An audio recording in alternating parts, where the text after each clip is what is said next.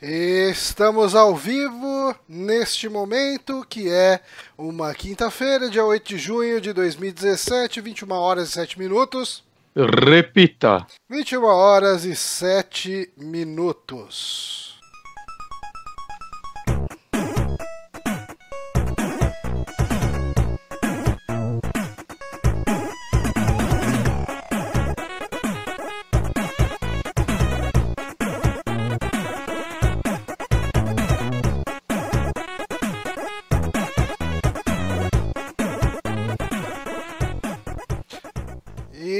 Estamos aqui para mais um saque. Eu sou Johnny Santos, hoje estou aqui com meu querido amigo Guilherme Bonatti.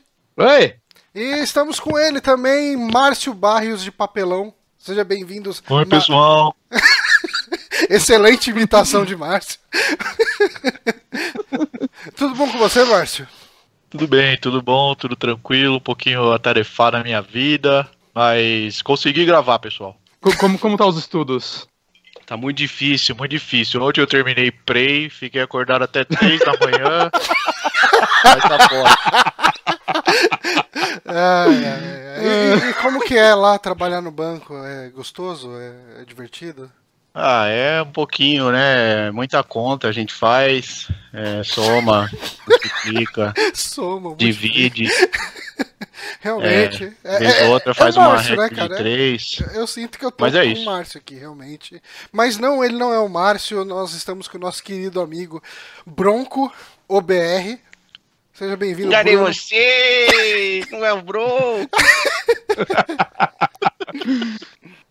Ah, é- é- Bronco, como você se sente estando aqui substituindo o Nicolas?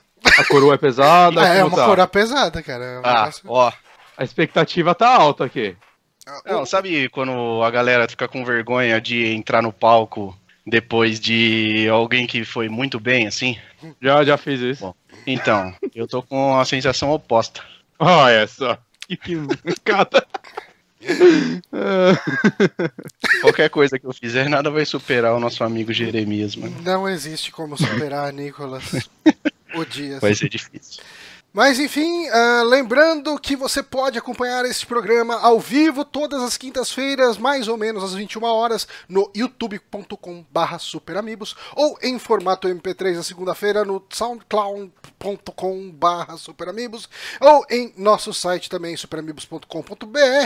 Ah, sigam a gente lá nos- nas nossas redes sociais, o arroba superamigos lá no, no Twitter. Ah, o Facebook não faz muito sentido você seguir, mas eu tenho até postado que quando sai episódio novo, então segue nós lá, por que não, né? Ah, e o pessoal que é patrão, que ainda não entrou no nosso grupo do Telegram. Cara, eu tô com um problema no Telegram, eu tava até falando isso com o Bonatti e também com o Bronco, que o meu Telegram simplesmente ele desencanou de dar notificação. Ele só dá a notificação se eu explicitamente abro ele. Ah, mas você tá bem, Johnny. O meu, o meu, não só meu Telegram faz isso, como o meu WhatsApp também. E nada resolve. Que bosta, cara. Eu tava pensando em desinstalar e instalar de novo, só que bate uma certa preguiça. Mas assim, tipo, eu quando nunca eu, faria isso. eu, eu nunca lembro de abrir o Telegram, porque eu quase não uso. Quando eu abro, eu vejo lá que tem uma mensagem de tipo uma semana lá, assim. Oh, Uhum. tá- Eu sei, eu sei muito bem disso, Johnny. Não, eu fiquei sabendo que você mandou mensagem só porque você falou que mandou mensagem, porque meu Telegram tá um caralho. Você tem que mandar uma mensagem no Twitter do Johnny avisando que você mandou uma mensagem no Telegram dele pra Mas, ele responder, gente. mas, É assim. a gente Estrelinha é foda. A gente conversa todo fucking day pelo Hangouts do Google e você não fala o que você quer. Aí você manda uma mensagem pro Telegram que eu acesso, sei lá quando, de quando em quanto tempo, e fica de mimimi porque eu não respondi. Ah, lamento. Por que o Power Otaku baniu o Márcio do chat? É, é verdade, né? O, o Márcio, o Márcio não é admin no chat. Ah, eu não sei o motivo, mas eu tô muito feliz. É, é, é uma coisa legal. É, é sempre bom fazer bullying com o Márcio. Mas assim, eu tava falando Telegram, o pessoal que é patrão e não está no Telegram, dá uma olhada lá no, no post fixo, no grupo do Apoia-se, ou. No, apoia, no grupo não, na, na página do Apoia-se ou na página do, do Patreon. O Patreon ainda existe. Ali respira por aparelhos, mas ele tá lá ainda. É, A gente recebeu um patrão novo essa semana no Patreon. pois é, e a gente andou Alguém perdendo optou alguns ele. no Apoia-se. Vocês não gostam mais da gente. Ah, normal, normal. Mas, enfim, é, o que que a gente tem? é legal que toda semana é, a gente tem um, um arquivo meio que fixo, né, da pauta e o Bonatti vai Uhum. fazendo pequenas alterações. E toda semana a, a parte do Amibox tem uma atualização diferente, a gente nunca fala dela. E, e nessa semana a Amibox está procurando pão no céu. Mas ok. Eu acho legal que o Bonatti ele se dá o trabalho de atualizar isso toda semana, mesmo não sendo lido. E a parte do Márcio tá. E a parte do Márcio tá já achou o pão. O Márcio já achou o pão nas indicações dele. Uhum. Tá uma excelente ideia aí. Vamos pôr um pão duro na Mi Box. Cara, Um pão amanhecido. Caralho. A gente pode colocar o pão, um pão fresco hoje e Uhum. no dia que a gente enviar já vai estar cheio de bolor, essas coisas e tal. Ah, Eu e- acho e que- tem o lance lá de todo dia ter uma merda e, e sumiu. Uhum. Cadê? Ah, não, tá aqui no Não, começo. é a primeira coisa. É a primeira coisa. Hoje Uhum. é Eu dia. senti, que, eu senti que era um boicote isso aí. Ah, não. É, ó, também. Hoje é dia 8 de junho e o Bonatti preencheu aqui na pauta que é dia da Maria do Divino Coração. Que aí nasceu não leu tudo. em Minster. Ah, tá. É que, é... é que tem um nome mais estranho aqui, que eu não sei pronunciar. É... Maria do pronunciar. No aí, calendário litúrgico. conseguiu. Mas quem que é essa pessoa, Bonatti? O Bronco que pesquisou tudo sobre ela, ele deu um resumão aí, eu acho que ele tá apto a falar sobre a Beata Maria do Divino Coração. Uhum. Putz, sério? Vamos lá. A Irmã Maria do Divino Coração, Münster, 8 de setembro de 1863, Porto, 8 de junho de 1899, seja lá o que todas essas datas e nomes querem dizer, porque eu, Eu não acho entendi. que diz quando ela nasceu e quando ela morreu. É bem provável, agora que você falou, faz todo sentido. Nascida Maria Dostre zu Wischering foi uma personalidade de mais elevada nobreza alemã e santa católica, religiosa da congregação da Nossa Senhora da Caridade do Bom Pastor, a Madre Superiora do Convento do Bom Pastor do Porto, mais conhecida por ter influenciado o Papa Leão XIII a efetuar a consagração do mundo ao Sagrado Coração de Jesus. Sagrado Coração O próprio- de Jesus. Está aí. O Ou. próprio Papa Leão, Hum? ou Não, não, prossiga. o próprio Papa Leão XIII chamou essa consagração solene o maior ato do meu pontificado. Eu, eu me admiro muito com a sua memória, é muito boa. Você gostou? Né? É, Eu, cara, eu- Inclusive- eu admiro muito a memória. De, de pessoas e de golfinhos, né? Golfinhos têm memórias fotográficas. Uhum. E eu, eu sei disso porque eu, eu estudei com um cara. E Você fala que vão com um golfinho. eu estudei com um golfinho também. Eu estudei com um cara que era uma. Ele era uma pessoa muito má. E tinha um cara na, na- nas aulas que ele era um bobão, sabe? Um bobão Hum. muito bobão, bobão mesmo, no sentido mais bobão que você conseguir pensar. E, e eu falava, caramba, esse cara, é- é- ele não tem nenhum traquejo social, mas ele tira sempre boas notas, né? Com- Como será que ele consegue isso? Aí o cara chegou e falou, ah, ele deve ser tipo golfinhos, né? Que tem memórias fotográficas e tal. Ele é um animal que consegue memorizar algum tipo de conhecimento. Fa- Faz todo sentido. Caralho. ok. Ok. Ah, mas aqui ah, ah, tem todo esse lance. Alguém sabe dizer o que, que é esse lance todo do Sagrado Coração de Jesus? Porque eu já vi em vários lugares esse lance do Sagrado Coração de Jesus. Que O é. coração dele é sagrado. é, eu clicando aqui, eu vi que ele é uma das três solenidades do tempo comum, dentro da liturgia católica. É que daí isso me faz lembrar de uma banda que chama Hum. Sagrado, que é o. Acho que eles já chamaram o Sagrado Coração da Terra, e hoje em dia é só Sagrado. E Hum. tem uma música que o André Matos canta com eles, que foi a primeira vez que eu vi o André Eita, Matos porra. cantando em português. E, e o Sagrado, inclusive, eles têm a, a- música do Rei do Gado, acho que é deles. Que é Sou Sério? esse chão onde o rei é sabe? E é Sei, deles. sei, sei. E, e Eita, daí tem porra. uma música com o André Matos cantando em português, que chama Bem-aventurados a música. Olha só. são esses vencedores? É, é bem, White metal, velho. é bem, bem bonita, assim, é, é bem tocante a música. Recomendo que as pessoas pesquisem a respeito. Lembrando também que hoje é o Dia Mundial dos Oceanos. Vocês gostam de oceanos? É, eles são Não. bacanas, né? Não? Por quê? Não. Cara, eu descobri recentemente que eu, inclusive, tenho uma parada chamada. Peraí. Talassofobia. Procurem aí o que é, talvez vocês tenham também e não saibam. O que é isso? Mas é a, fo- a fobia de oceanos. E aí ele dá aqui exemplos de um monte de imagens que me dão um certo pavor. E eu descobri Sério? a razão pela qual eu não gosto do, do mar em si. É isso aí. E, e- e Faz aqueles, sentido. aqueles clipes que geralmente tem alguém, tipo, no meio do mar e tal, isso te dá aflição. Tem um Vocês clipe se, do Guns, vocês se né? lembram? Cara, mas se lembram- talassofobia, as primeiras imagens, tipo, de uns cutulo no mar aí, eu também teria, né, porra? Não, não, mas não é bem os cutulos, é só umas imagens, tipo. Saca aquelas filmagens quando tá filmando o oceano sem nada e do nada vem vindo um tubarão que ele vem gradativamente ficando mais nítido? Mas será que você não Isso tem é tubarão-fobia? meio- Pode ser Eu também. acho que é todo mundo tem tubarãofobia se vê um cara a cara. Se a gente chamar um dia aqui pra gravar você e o Viváqua, e o Viváqua começar a conversar Puta, eu, com o eu tubarão. sabia. Vai me dar pavor. Vai, vai me dar um pavor inacreditável, É, cara. eu também sentiria algum tipo de pavor. Eu É, tenho certeza. mas enfim, é, esse papo tá muito bom, mas a gente tem que falar do que a gente vai indicar, né? Tem? Eu sou É. contra. Eu acho que sim, né? Eu acho que esse é o ritmo do programa. Eu nunca lembro direito. Eu gosto de deixar tudo isso na mão do Márcio. O Márcio, o Márcio sabe o que faz. Uhum. Ou finge muito bem. Eu finge muito bem.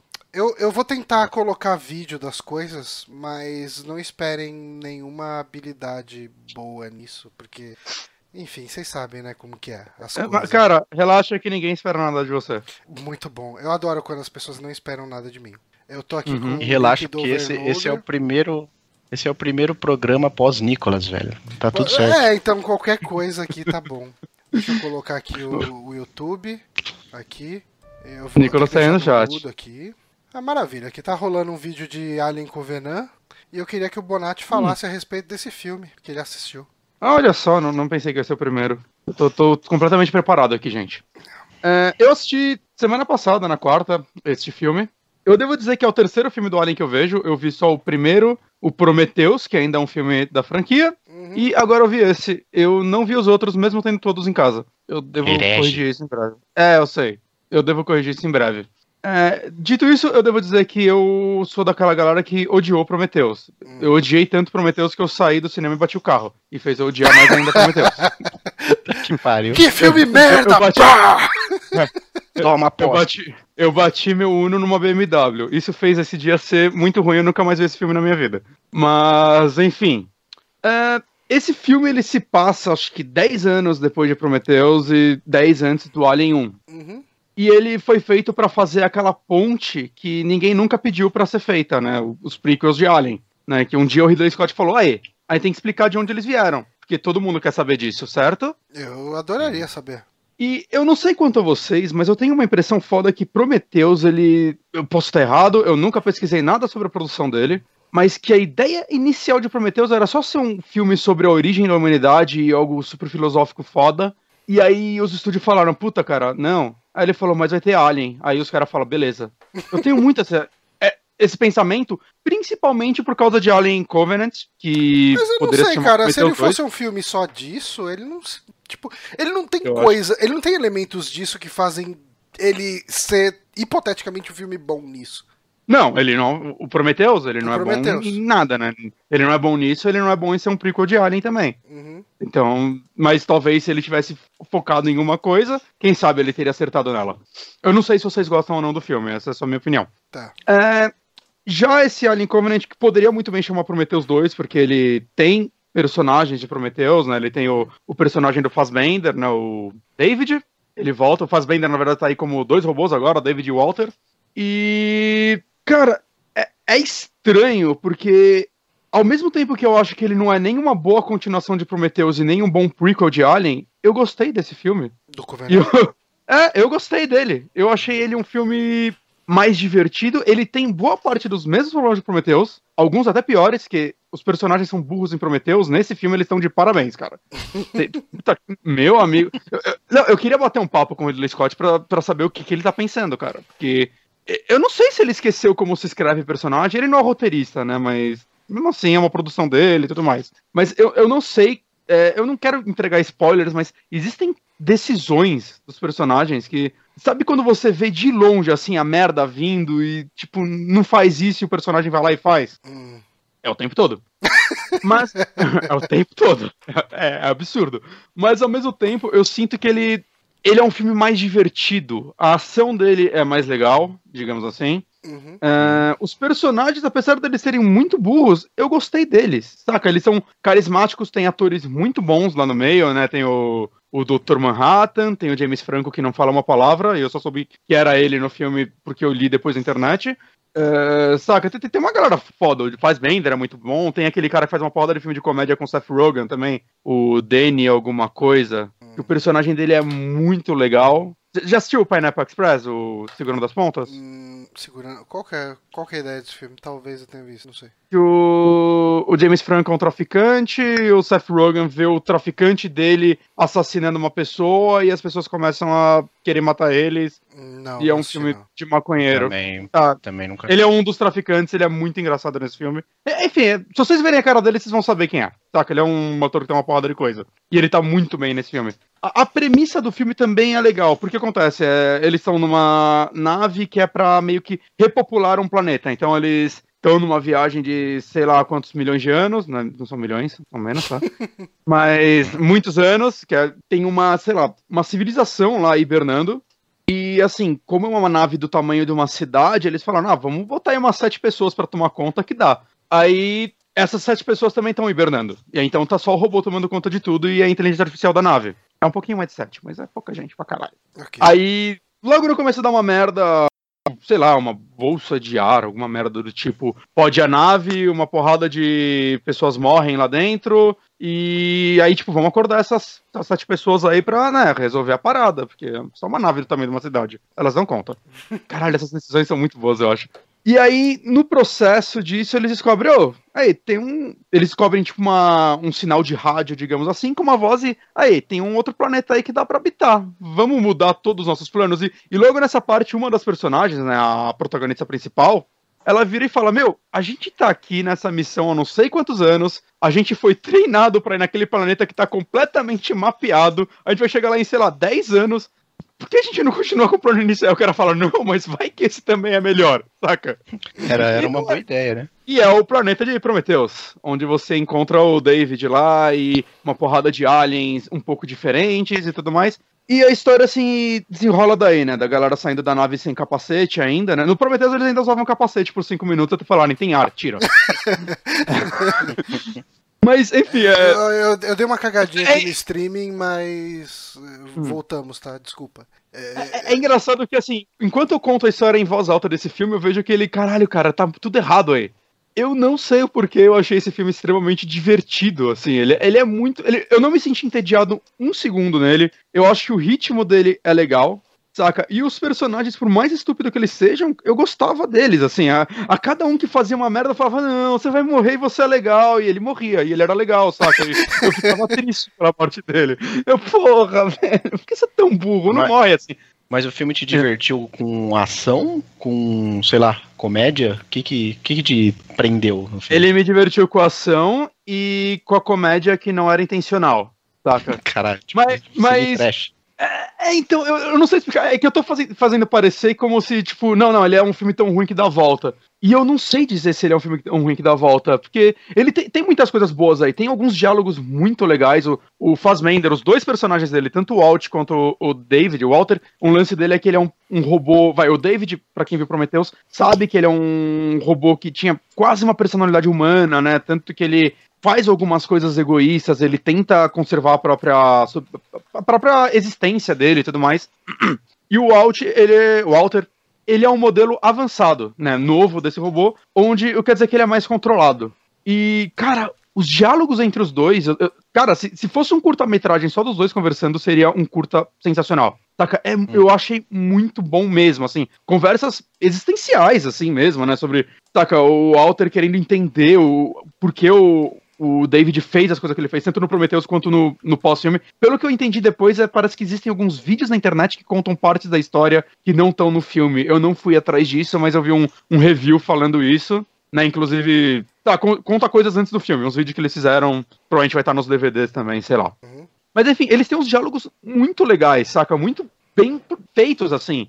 E é estranho, eu, eu, eu queria muito entender o porquê as decisões ruins estão nesse roteiro. Algumas, claramente, pra facilitar elas, porque, sei lá, o filme tem que andar pro caminho que eles querem que ande, e eu acho que eles não conseguiram outra forma de fazer isso. Saca, sei lá, não quiseram pensar mais cinco minutos. E. É, é o que eu costumo fazer com a minha vida. Eu evito pensar cinco minutos. Assim, mas é por isso que você faz o saque, não um filme de milhões. Exato. Tem menos gente pra xingar a gente aqui. Verdade. O pessoal não dá nem dislike no vídeo direito. que Hum. Não, não, tem um aqui, deve ser o Márcio, por isso que ele foi banido. Mereceu.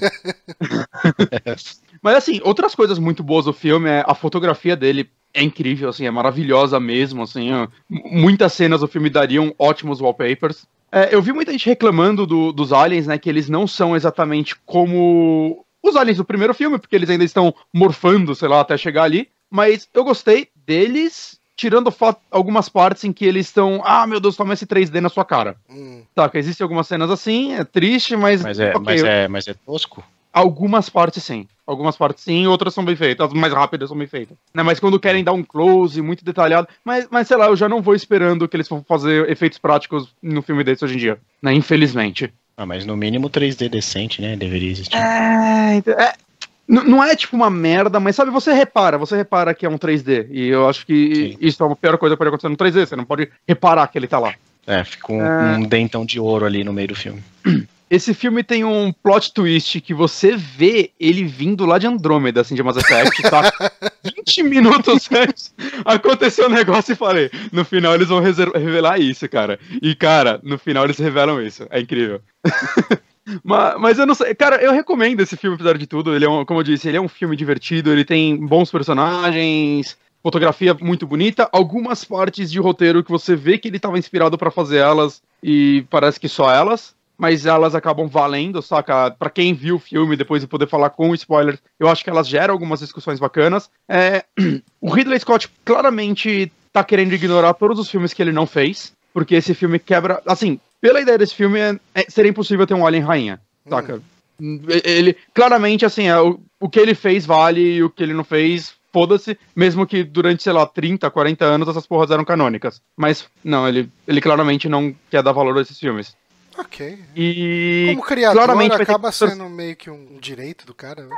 É, eu, talvez, eu não sei. Eu não sei o quanto a, a cria ainda é dele depois que virou algo tão grande. Mas tá aí. E claramente vai ter que ter um terceiro filme, porque se a intenção dele é ligar esse filme com o primeiro, com Alien, Uhum. é, não, nada disso acontece. Assim, ele. é, Eu, eu sinto de certa forma que ele, que ele é só uma história do, do David e que o resto meio que vai de nada a lugar nenhum, saca? Um negócio meio assim.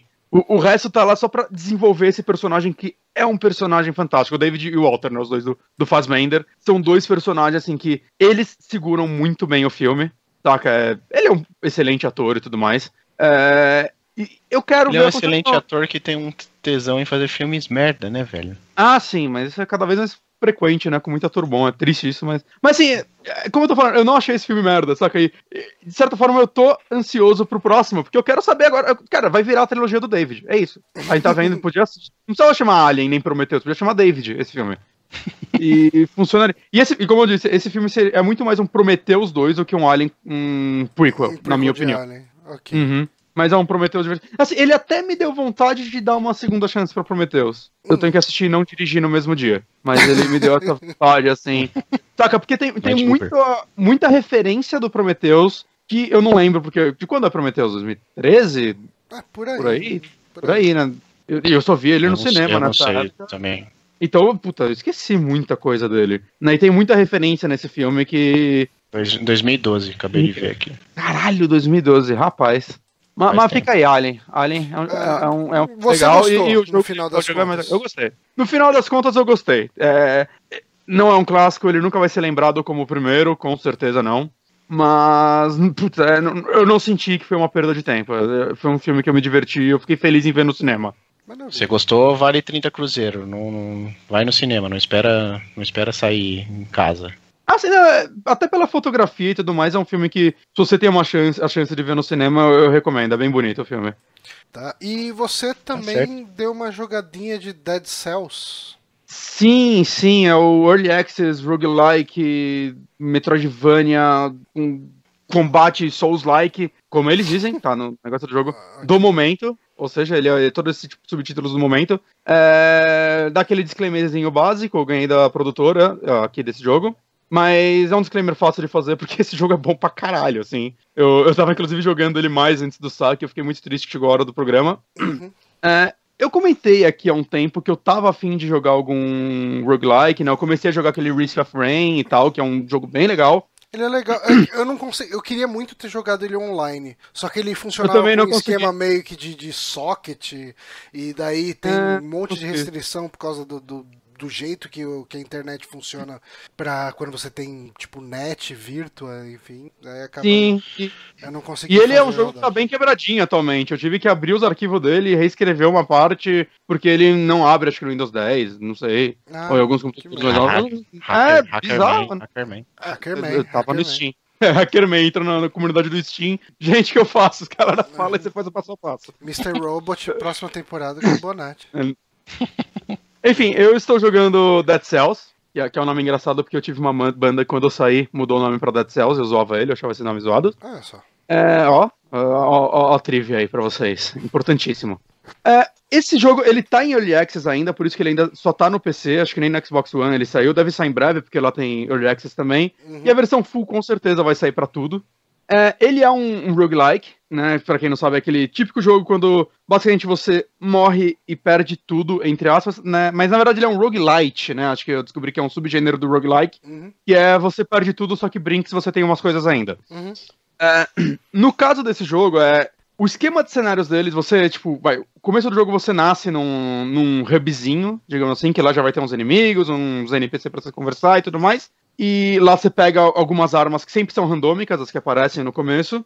E a exploração dele é bem na, pegada Metroidvania, só que ele é procedural. O que eu achei interessante, né? Porque Metroidvania é aquele estilo de jogo Metroid que você precisa de habilidades pra voltar pras áreas, né? Mas Certo. elas sendo procedurais, torna isso um negócio meio, sei lá, diferente, digamos assim, né? Porque É porque assim, Você vai existe, voltar pra é- lá, não existe vai o tá procedural e o procedural, né? É, Sim, tipo, sim. alguns procedurais eles se baseiam em algumas coisas tem que existir, sabe? Tipo, não, é tipo Então, o, não é o 100% Rogue Legacy, que é um aleatório. famosão. uhum, que é um famosão que foi o que eu mais joguei do gênero. Ele, na verdade, eles construíram vários blocos de cenário e a forma procedural dele é como eles se organizam. é. Né? O Qual- cenário não é o Rogue Legacy.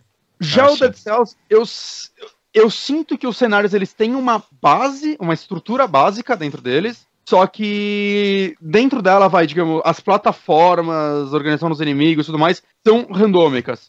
Mas o que acontece? O jogo ele vai se passando em vários cenários, né? Você começa nesse lugarzinho que eu falei, logo depois vai, você entra numa porta e vai para um cenário X, né? O cenário 1. É, nessa parte você pode pegar a parada que é o power-up definitivo, que é você usa esses Dead Cells que você ganha matando inimigos, Hum. e você conversa com o NPC nessas áreas que.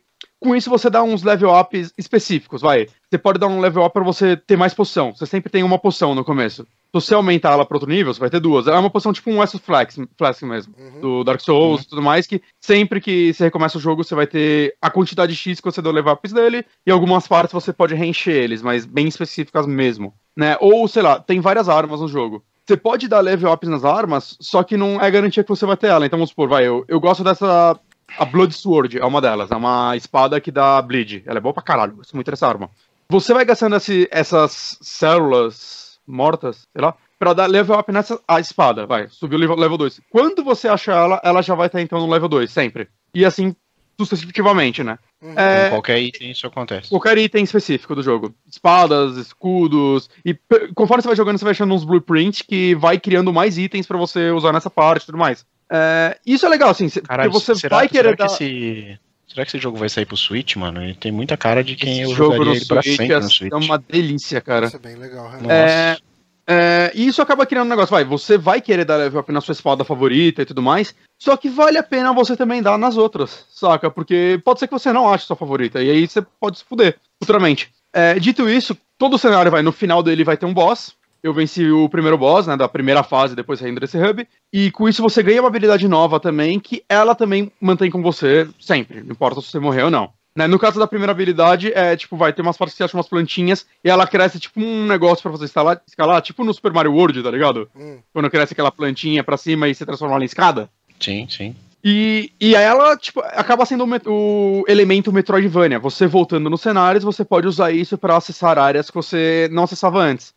Depois de vencer esse chefe, por exemplo, eu fui pra segunda fase, vai. se você morre, você volta pra primeira. Eu descobri, rejogando o jogo várias vezes, que dentro desse hub, usando essa habilidade, em algum canto dele, eu vou achar um corta-caminho para já ir pra segunda fase. Então, tipo, você não tem que sempre rejogar todas. Puta, cheguei na oitava fase, vou ter que rejogar a sete depois que eu morrer. Não. Você consegue, saca, usar as habilidades dentro dessa área para liberar cortas, é, cortes de caminho. E mesmo o jogo sendo procedural, você vê que cada área é, cria uma estrutura básica para sempre existir essas coisas e ela você nunca ficar tipo quebrado lá dentro. Além de você ter um mapinha no estilo Metroid mesmo, conforme você vai explorando, você consegue ver todas as áreas que você acessou ou não, saca? É, você acha alguns teletransportes para você ter um transporte mais rápido de uma para outra. Uhum. E enquanto isso, o combate do jogo, ele realmente é a parte que eles mesmos dizem, antes que a galera comece a chorar, meu Deus, sou The Dark Souls hoje, que é inspirado em Dark Souls, porque basicamente você vai entendendo os padrões dos inimigos e tem que, dentro desses padrões, descobrir quando você vai atacar, quando você vai desviar, quando você vai usar algum item, né? No, no decorrer do jogo você acha itens que são, tipo, sei lá, granadas, coisas do tipo.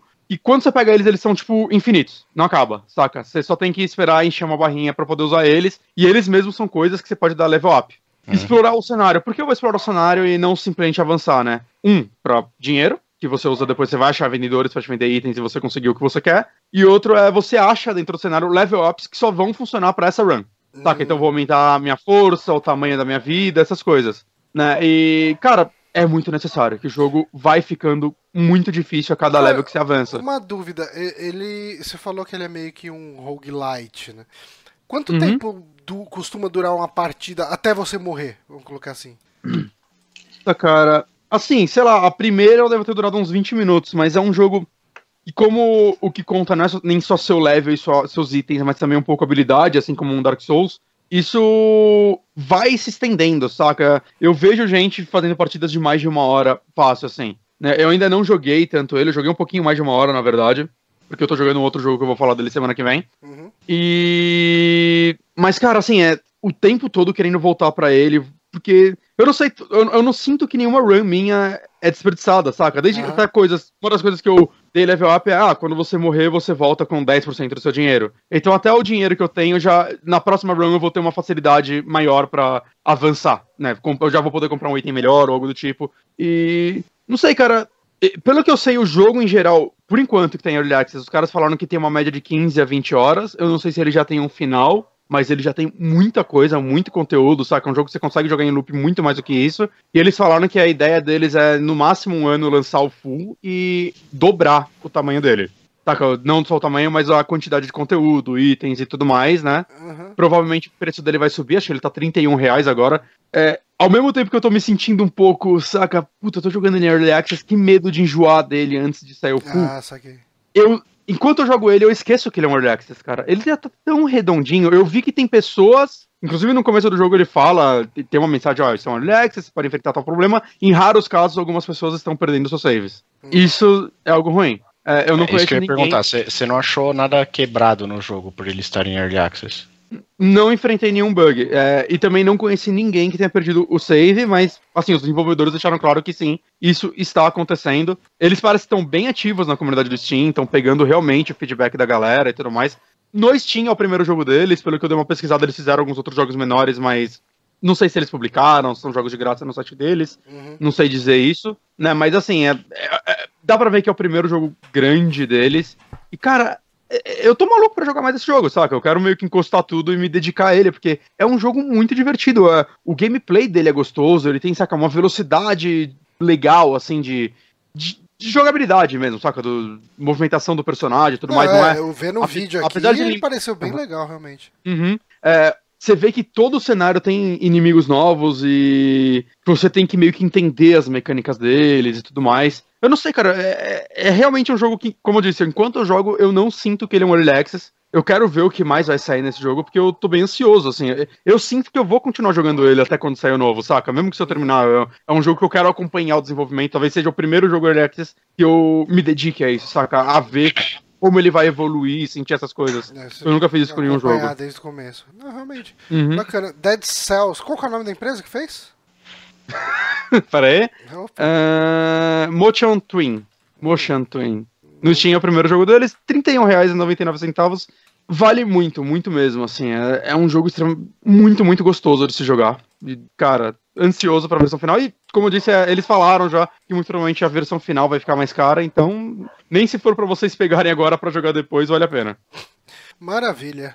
Ah, Eu é- acabei de ler aqui, aparentemente ele vai sair no Switch, sim. Então, só não pego porque acho que eu vou pegar no Switch, que vai ser mais. Cara, é, né, esse mais jogo prático. no Switch. Esse jogo no Switch vai ser incrível, gente. Puta que pariu. Cara, roguelike, roguelike em, em Portátil. videogame portátil fica muito bom, né, cara? Funciona muito bem. Uhum.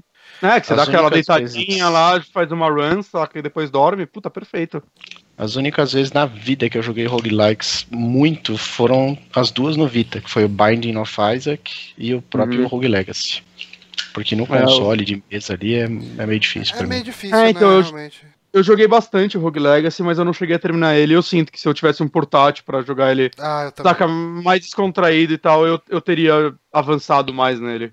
Ah, eu também, com certeza. Bom, vou falar de coisa ruim, então. Eita, nós. Ah, eu assisti aquela maravilha de filme Internet, o filme. E, assim, cara... Que vamos... susto que você me deu agora, já. Por quê? Porque eu achei que você ia falar do outro filme. E eu falei, caralho, Ah. será que o Johnny não Não, Eu tava, não, eu tava, não. quando ele falou isso, eu também pensei, caralho, velho, como assim? Eu tô mal empolgado pra ver esse filme. Ah, não, é, então, a gente já vai falar da Mulher Maravilha, mas vamos falar um pouquinho, Uhum. um pouquinho de internet o filme. Ah, na semana Vamos. passada, né, no, no- na quinta-feira, quem acompanhou o saque, o lendário saque com o Nicolas,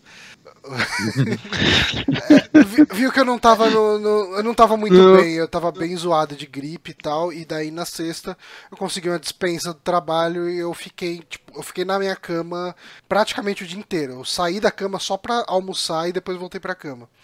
E Uhum. como eu não tava nem, tipo, aguentando muito ficar jogando, eu fiquei, tipo, assistindo coisas no Netflix e no YouTube. Eu falei, Uhum. cara, eu, eu me odeio, então eu vou assistir esse filme. E... Cara, mas sabe o que é foda? Eu quase vi também. Que é foda que você, você tá passando lá o Netflix e aparece essa merda, aí você olha e fala, meu, isso é ruim. Mas sabe quando dá aquela tremidinha no dedo, assim, pra tipo, ah, mas É... o quão ruim isso. E, e assim, um lado meu achava que ele tinha algum potencial pelo roteiro ser do Rafinha Bastos. Então, aí, aí que, assim, eu acho que é importante a gente tirar um pouco do ódio de youtubers e complexo de vira-lata não do, da- do caminho antes de falar.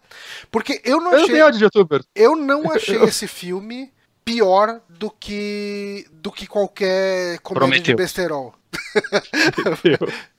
É, não, mas assim, É. tipo, aqueles besterol que a gente via na sessão da tarde, sabe? Tipo, porques, Mas- mas- essas coisas. Cara, tipo assim, ele é um filme, ele é um besterol de comédia, puro e simples. Cara, mas teve um ouvinte que comentou no chat, antes da gente entrar pro ar aí, tá foda deixar o nome dele, não lembro quem foi. Falou, caralho, eu vi o trailer e a galera é, consegue atuar mal interpretando eles mesmos, cara. Eu acabei não vendo. É, É, então, Não, mas aí é mesmo, que né? tá. Aí é que tá, acabei de ver aqui no, no, no IMDB que eles não interpretam eles mesmos. Eles, né? exatamente, isso era uma coisa. Assim, eu fui assistir esse filme Ah, sem, é sem ler nada sobre. é, sem ler nada sobre ele antes. Né? Então, eu Uhum. fui, fui com uma experiência completamente virgem ah, e, pra, Ó. pra ver esse filme. E assim, é realmente isso. Eles não interpretam eles mesmos. Eles interpretam youtubers. A, a- a premissa do filme é, tipo, tá rolando um evento de youtubers num hotel. E Hum, todos eles são meio que youtubers de uma coisa ou de outra.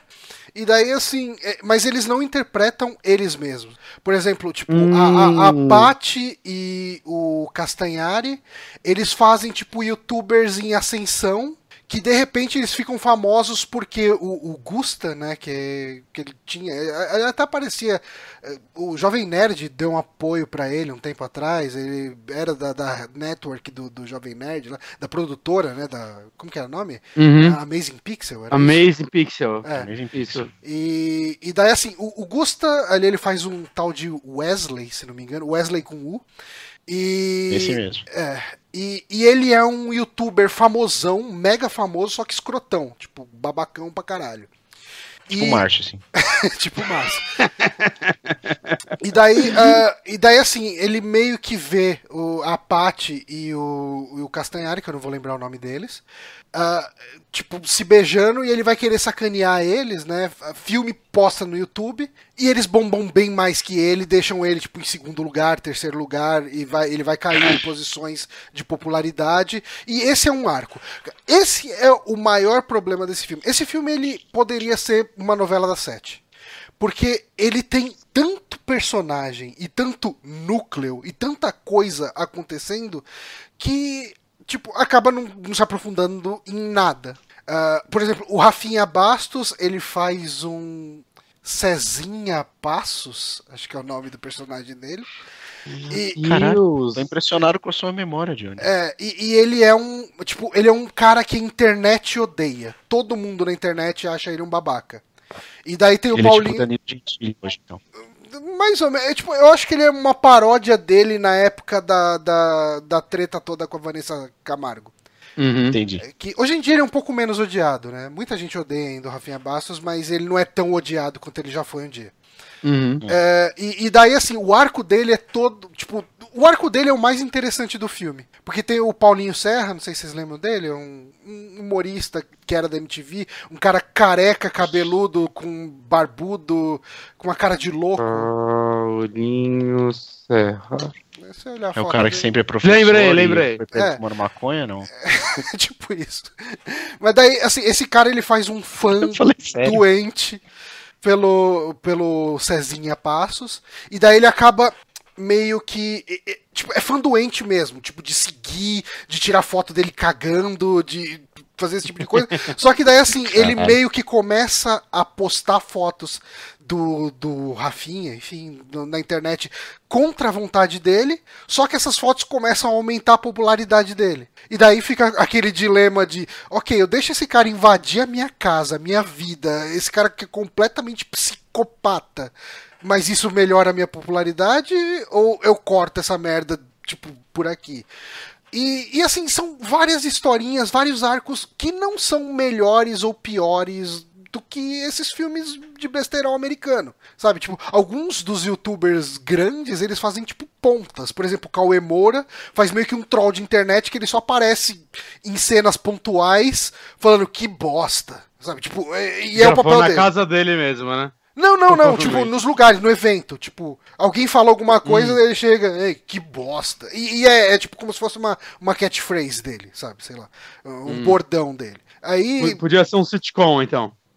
Que, cara, é, talvez, talvez. Mas assim, tipo, é, eu não odiei o filme, mas ele tá muito longe de ser bom, sabe? Tipo, é, sabe qual que é a impressão que eu tenho desse filme? Hum. Sabe quando rola um evento e, e, a gente vê, por exemplo, sei lá, tá rolando uma coisa na TV e a gente vê que tá. Vai, eu vou dar um exemplo melhor, talvez. Uh, uma cilada para Roger Rabbit que você hum, chega lá é. e assiste e tem o Mickey, tem o, o Pica-Pau, tem o Pernalonga, todo é, mundo não vai junto falar ali. mal desse filme. Não, então. E daí quando a gente assiste isso, a gente fala, caralho, mano, puta, como que era legal pica-pau, como que era não sei o que e tal, tal. Eu sinto que pra essa geração que, que cresceu com o youtuber no começo dos anos 2000, tipo, sei lá, de, não, do meio pro fim do, da primeira década de 2000, sei lá, o pessoal de 2005 a 2010. 5. Se bem uhum. que não, acho que 2005 essa galera, nenhuma delas, nenhum deles era famoso, né? Eles são mais recentes uhum. que isso. Alguns, acho. Deve ser, acho tipo... o Rafinha deveria ser. É, é o que eu ia dizer, sim, talvez ma mais Rafinha. Cauê Moura, ma acho que é antigo. É, mas eu acho que é mais essa galera, tipo, 2010 a 2015. Vamos colocar uhum. assim. Eu sinto que é uma galera que, que, tipo, a molecada de hoje que de repente assiste esse filme daqui uns 10 anos, ah, caralho, mano, eu lembro que eu vi o canal da Paty, puta, o, o Cauê Moura, sabe? Tipo, eu sinto que esse filme só vai servir pra isso, sabe? Tipo, Porra, mas, mas uma cilada do, do, Roger Rabbit lá tem uma história mó da hora, cara. Mataram sim, sim, sim, sim, sim, mas eu falo que ele tem. mas ele tem muito esse apelo nostálgico também. Uhum, Porque tem. a gente vê desenhos que a gente via quando a gente via na infância, todo mundo junto. E Sim. é meio que a graça disso aqui. Você tem, tipo, participação pontual, assim, bem curta, assim, bem ponta mesmo, de uma galera. Tipo, o Cid apresenta um, um campeonato de Street Fighter lá, que inclusive o personagem do Cell Beat, ele é meio que um jogador mascarado, sabe? Tipo, um, ele é um jogador de, de Street Fighter que ninguém sabe quem ele é, e daí ele tem, tá com medo de ser sequestrado por terroristas, que é meio que uma mistura hum. de Anonymous com ISIS. é... Cara, é enfim, esse filme é uma bagunça, Olha, é uma zona. Eu tô e... vendo o elenco aqui, eu acho que eu não conheço 80%. Não, então, eu também, tipo, eu, eu conheci. Tem o Para a Nossa Alegria. Tenho, tenho para a nossa alegria. Tipo, é, tem esse monte de ponta. Aí tem o. Como que chama? O, o PC Siqueira faz ponta, o Cid faz ponta, o Mr. Catra faz ponta. Uma galera faz ponta nesse filme. A Palmirinha, né, faz ponta. É, mas assim, tipo, não é bom, mas eu assisti. E, e essa foi a minha experiência. Eu acho que ele poderia ser uma boa, entre aspas, novela da sete. Tá, é, resumindo, você não recomenda. É, não. Pra quem. Pra quem... Ah, tá. Cara, mas assim, eu não achei um. Agora que você falou que você não recomenda, eu quero tanto ver esse filme. É porque assim. É, é porque. Cara, sei lá, eu já vi tanta coisa pior que ele que eu não odiei Hum. tanto ele, sabe? Uhum. Mas, mas assim, fica aqui minha. Eu não sei se isso é uma semi-recomendação. É melhor ou pior que o filme do Porta dos Fundos? Puta, eu não assisti até hoje o filme do Porta dos Fundos. É, eu vi uns Nem eu. pedaços e não. Eu vi, tipo, da metade pro final, sei lá. E não tava legal, não. Assim, eu parei de prestar atenção no momento. ok. E, e eu gosto muito de Porta dos Fundos, Eu também saca? gosto Então, bastante. Eu, achei... eu ainda vou ver mas inteiro. vocês não sentem que o Porta dos Fundos é um negócio que funciona bem em doses homeopáticas, assim Sim. como é o canal. É, É, então, Um mas assim, filme, né? mas assim, é, agora eu vou fazer uma comparação tendenciosa, mas pô, Monty Python também funcionava em doses pequenas, os filmes dele acabaram sendo até melhores que a série, saca? é, eu Aí concordo. com você isso, quebrou porque- meu argumento, realmente. Porque não, não, não quebrei porque você tá Python- certo no caso do Porta dos Fundos, o filme não deu certo. Mas, saca, tinha potencial aí. É, não, mas assim, o Monty Python, cara, é, é bem isso que você falou. Porque se você pega pra ver os quadros deles, tem uns quadros que são geniais, mas tem muito quadro que você Uhum. fica olhando e fala, ok, isso. não-" Tipo, eu entendi o que vocês estão tentando fazer de piada aí, mas ela não tem graça. E vocês já podiam ter terminado isso. Chega. Ah, e, eu, e eu veria fácil um filme do Hermes e Renato no auge deles. Puta, é verdade, isso eu também. Do caralho. Isso com Ia do Fausto cara. ali, puta, isso é muito... Eles têm as novelas deles, né, mais longas e tudo mais, que se você editar tudo junto vira um filme, mas... Ok. É, mas precisa cortar muita Ah. gordura ali pra funcionar como filme. Sim, sim, sim. É. Mas vamos falar então de, de filme bom. Filme bom. Filme bom. Ah, ufa. Bronco, Esse ainda não vi. introduza a Mulher Maravilha. Cara, que maravilha, né? É, Sexta-feira passada, Que, que excelente introdução. eu, e- eu e minha senhora esposa fomos assistir Mulher Maravilha. Uhum. Eu confesso que, assim, eu estava.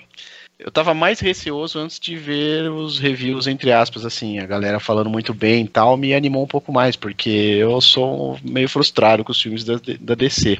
Só você? O Márcio não é, por exemplo, né? Enfim. Ah, mas o Márcio Mas. é o hype boy, né? Total. E. O Márcio acha Batman vs Super-Homem melhor que os filmes do Nolan. Não dá pra considerar, né, gente? É, fica difícil. Exato. Fica E, difícil respeitar. e era o que eu tava esperando, sabe? Sei lá, eu, eu não acho Batman vs Superman um filme horroroso. Não, ele é longe ok. de ser um filme bom. Eu, Mas longe de ser um Esquadrão Suicida. Puta, eu não vi Esquadrão Suicida. Ah, Então, Ah, isso cara, eu te invejo. É. Olha a cara dele, cara. Olha, ele mostra os dentes enquanto fala. Ele é um homem feliz ainda. Ele é feliz ainda. Tipo, ele não teve o- a alma dele destruída por aquele filme. Uhum. ju- justamente por esse tipo de reação que eu ainda não vi. Ok. E Eu, eu ainda não assisti o Batman vs Superman, então. eu acho que você vai gostar. Por- Assim, o, o próprio, vai, o Man of Steel eu acho bom pra caramba. Eu acho Eu, mil vezes não, melhor eu, que eu eu- acho legal. eu gostei do, do, do, do Man of Steel. Pra mim, A ele era o melhor versão- filme do DC. A versão do diretor do Batman vs Super-Homem é melhor do que a do cinema. Eu depois revi ela e tem umas cenas que realmente arrumam o Fazem falta. Uhum. É, eu, não, eu ainda não vi a versão do, do diretor. Dá uma melhorada. Pretendo. Mas enfim, Mulher Maravilha se destacou completamente dos outros filmes da DC, na minha opinião, porque Sério? eu achei ele. Esse, então, se destacou em, assim, no, no grau qualidade. Eu achei ele infinitamente superior a todos os outros que já haviam, que eu já havia visto. Putz, eu não. Ao próprio Man of Steel e o Batman vs Superman. Que, cara, primeiro que ele funciona, acho que por si só, assim, né? Uhum. Que nem o Batman vs Superman, não. Cara, você tem que ter muita referência de muita coisa pra pescar uma coisa ou outra ali, enfim. Uhum. E o Mulher Maravilha não. Primeiro que eu, eu não sei porquê, mas eu não fui pro cinema esperando um filme de origem, saca? Não faz o menor sentido isso, mas eu não fui. Tanto que a hora que começou a né, se desenhar como um filme de origem, eu falei, poxa, que É que ele legal. começa com, com a Que- Diana criança, né? Sim, e diga de passagem, a menininha Caramba, Muito que, que é aquela menininha, excelente. né, cara? É, Eles desenharam a menininha, cara. A, a menininha mais bonita que eu já vi no cinema, cara. Caralho. Exatamente. E excelente atriz, a menininha também, muito bom. Eu, eu acho que em alguns pontos ela é melhor atriz do que a Gal Gadot. Caralho. Cara, Você não curtiu? A... Eu achei ruim. É óbvio, eu né, não- que eu não, não é. achei, meu eu não Deus, achei cara. ela ruim, mas ela tá muito longe de ser uma, uma boa atriz, cara. Mas sabe, Ah. sabe o que eu achei foda, assim, por parte dela como atriz? Hum. Eu consegui notar uma, uma enorme diferença, assim, entre a Mulher Maravilha que apareceu no Batman vs Superman e a Mulher Maravilha do filme Mulher Maravilha, sabe? Ela, sei, você vê ela toda mais meninona, assim, Uhum. ah, vamos lá, vamos, vamos matar o fulano, No- vamos... Sabe, No mais Batman inocente. Superman parece que as cenas dela foram gravadas depois, né, cara? Porque ela aparece, tipo, algumas partes no começo, do, no meio do filme e depois na luta final. Não sei, é- parece que ela tá lá porque, gente, vai ter o filme do- da Liga, né? Vamos colocar mais personagem nessa porra. É, Ah, mas até assim, como, como atitude do personagem, sabe? Cê- Ah. Eu notei, pelo menos, ela mais inocente, assim, é, é, eu por acho ser um filme de origem. Dá pra, fazer, dá pra passar mais ou menos uma sinopse do que se trata, né? O filme da Mulher Maravilha. Que, assim, Uhum. basicamente a gente tem toda a história de origem, realmente, né? Da Mulher Maravilha ali. A questão da ilha das Amazonas, que ela é meio que isolada do resto da, da humanidade, né? E, e, e daí tem toda a questão. Existe um drama inicial no filme sobre ela ser treinada pra batalha ou não. E tenta adivinhar o que, que vai acontecer. Será que ela vai ser treinada pra batalha ou não? É, Ah. fica, fica esse mistério no ar. Mas. e daí, é assim, elas não têm contato com o restante da humanidade, né? E até o momento que elas têm, e o filme ele se passa durante a Primeira Guerra Mundial. E, e assim, tem todo um lance de uma profecia, de uma. Não é bem uma profecia, é é mais uma, uma coisa que elas estão contando com que Hades. É, Hades não, Ares vai voltar, né? O deus da guerra, vai voltar em algum momento. E elas precisam estar prontas e elas precisam enfrentar ele de alguma forma. E, tipo, esse primeiro contato dela, né, e das Amazonas com a humanidade depois de séculos, enfim, talvez milênios, não sei, acho que mais séculos mesmo, ele se dá durante a Primeira Guerra Mundial, que foi a primeira grande guerra, né? Então, Uhum. é- é- era é todo um cenário de digamos assim, de apocalipse se desenhando, né? Um, um cenário de, ok, tipo, tá rolando uma mega guerra, milhões de pessoas estão morrendo, então possivelmente é, é o Ares voltando. E daí toda, toda a história, a E elas, missão... elas acreditam piamente nisso, né? Ela, É. principalmente. É, tem toda essa crença de, de que é a questão do Ares. E eu acho que isso cria um arco legal pro filme. Sim, sim. É, O que eu gostei em Mulher Maravilha, eu acho que as cenas de ação são incríveis. Principalmente a, a própria Mulher Maravilha e as Amazonas lutando. Eu acho que é Essas, as Amazonas, muitas delas eram. Elas são atletas de verdade, né? Tipo, a- as meninas estavam performando a parada. Tudo, a maioria das coisas que você vê na ilha ali, pelo menos, Hum. realmente estavam sendo feitas por seres humanos, assim, né? Porque tem muita CG nas Sim, sim. ações também. Uhum. Mas é legal saber que, né? E- todas as e os dá malabarismos, E entre dá uma aspas, ali. credibilidade mesmo sendo aquele monte de, de malabarismo mesmo, né, cara? De, de, Sim, de- sim. de acrobacia, né? Muita acrobacia que É. elas fazem enquanto elas estão lutando. E eu acho que Uhum. fica um negócio legal, porque assim, como que você vai passar que essas mulheres lutando, lutando contra pessoas com armas de fogo, que ela, tipo, o que que faz essas Amazonas serem realmente melhores? E quando você vê essas mulheres lutando no- nas cenas de ação do filme, você fala, ok, e tipo, você conseguiu me convencer que elas são realmente fodonas. Hum. Caraca. E, e isso eu gostei no filme. Eu não gostei do excesso de clichê. Ele, ele é um filme que exala clichê do começo ao fim, sabe? Tipo, Hum. É, é, tipo, não tem. Cara, ele não tem nada que te surpreende no filme. Tipo, Mas será que isso é porque é, tipo, super-heróis, quadrinhos, é isso? É, então, mas é, é, é isso, tipo. Você tem que assistir justamente com essa cabeça de, ok, estou indo Uhum. ver um filme de herói. Ah, mas assim, tipo, eu tava conversando no Twitter hoje com um amigo meu a respeito de filmes de heróis, né? E como Mulher Maravilha se encaixa dentro de filmes da DC e até com, comparativo com filmes da Marvel, vai, vamos colocar assim.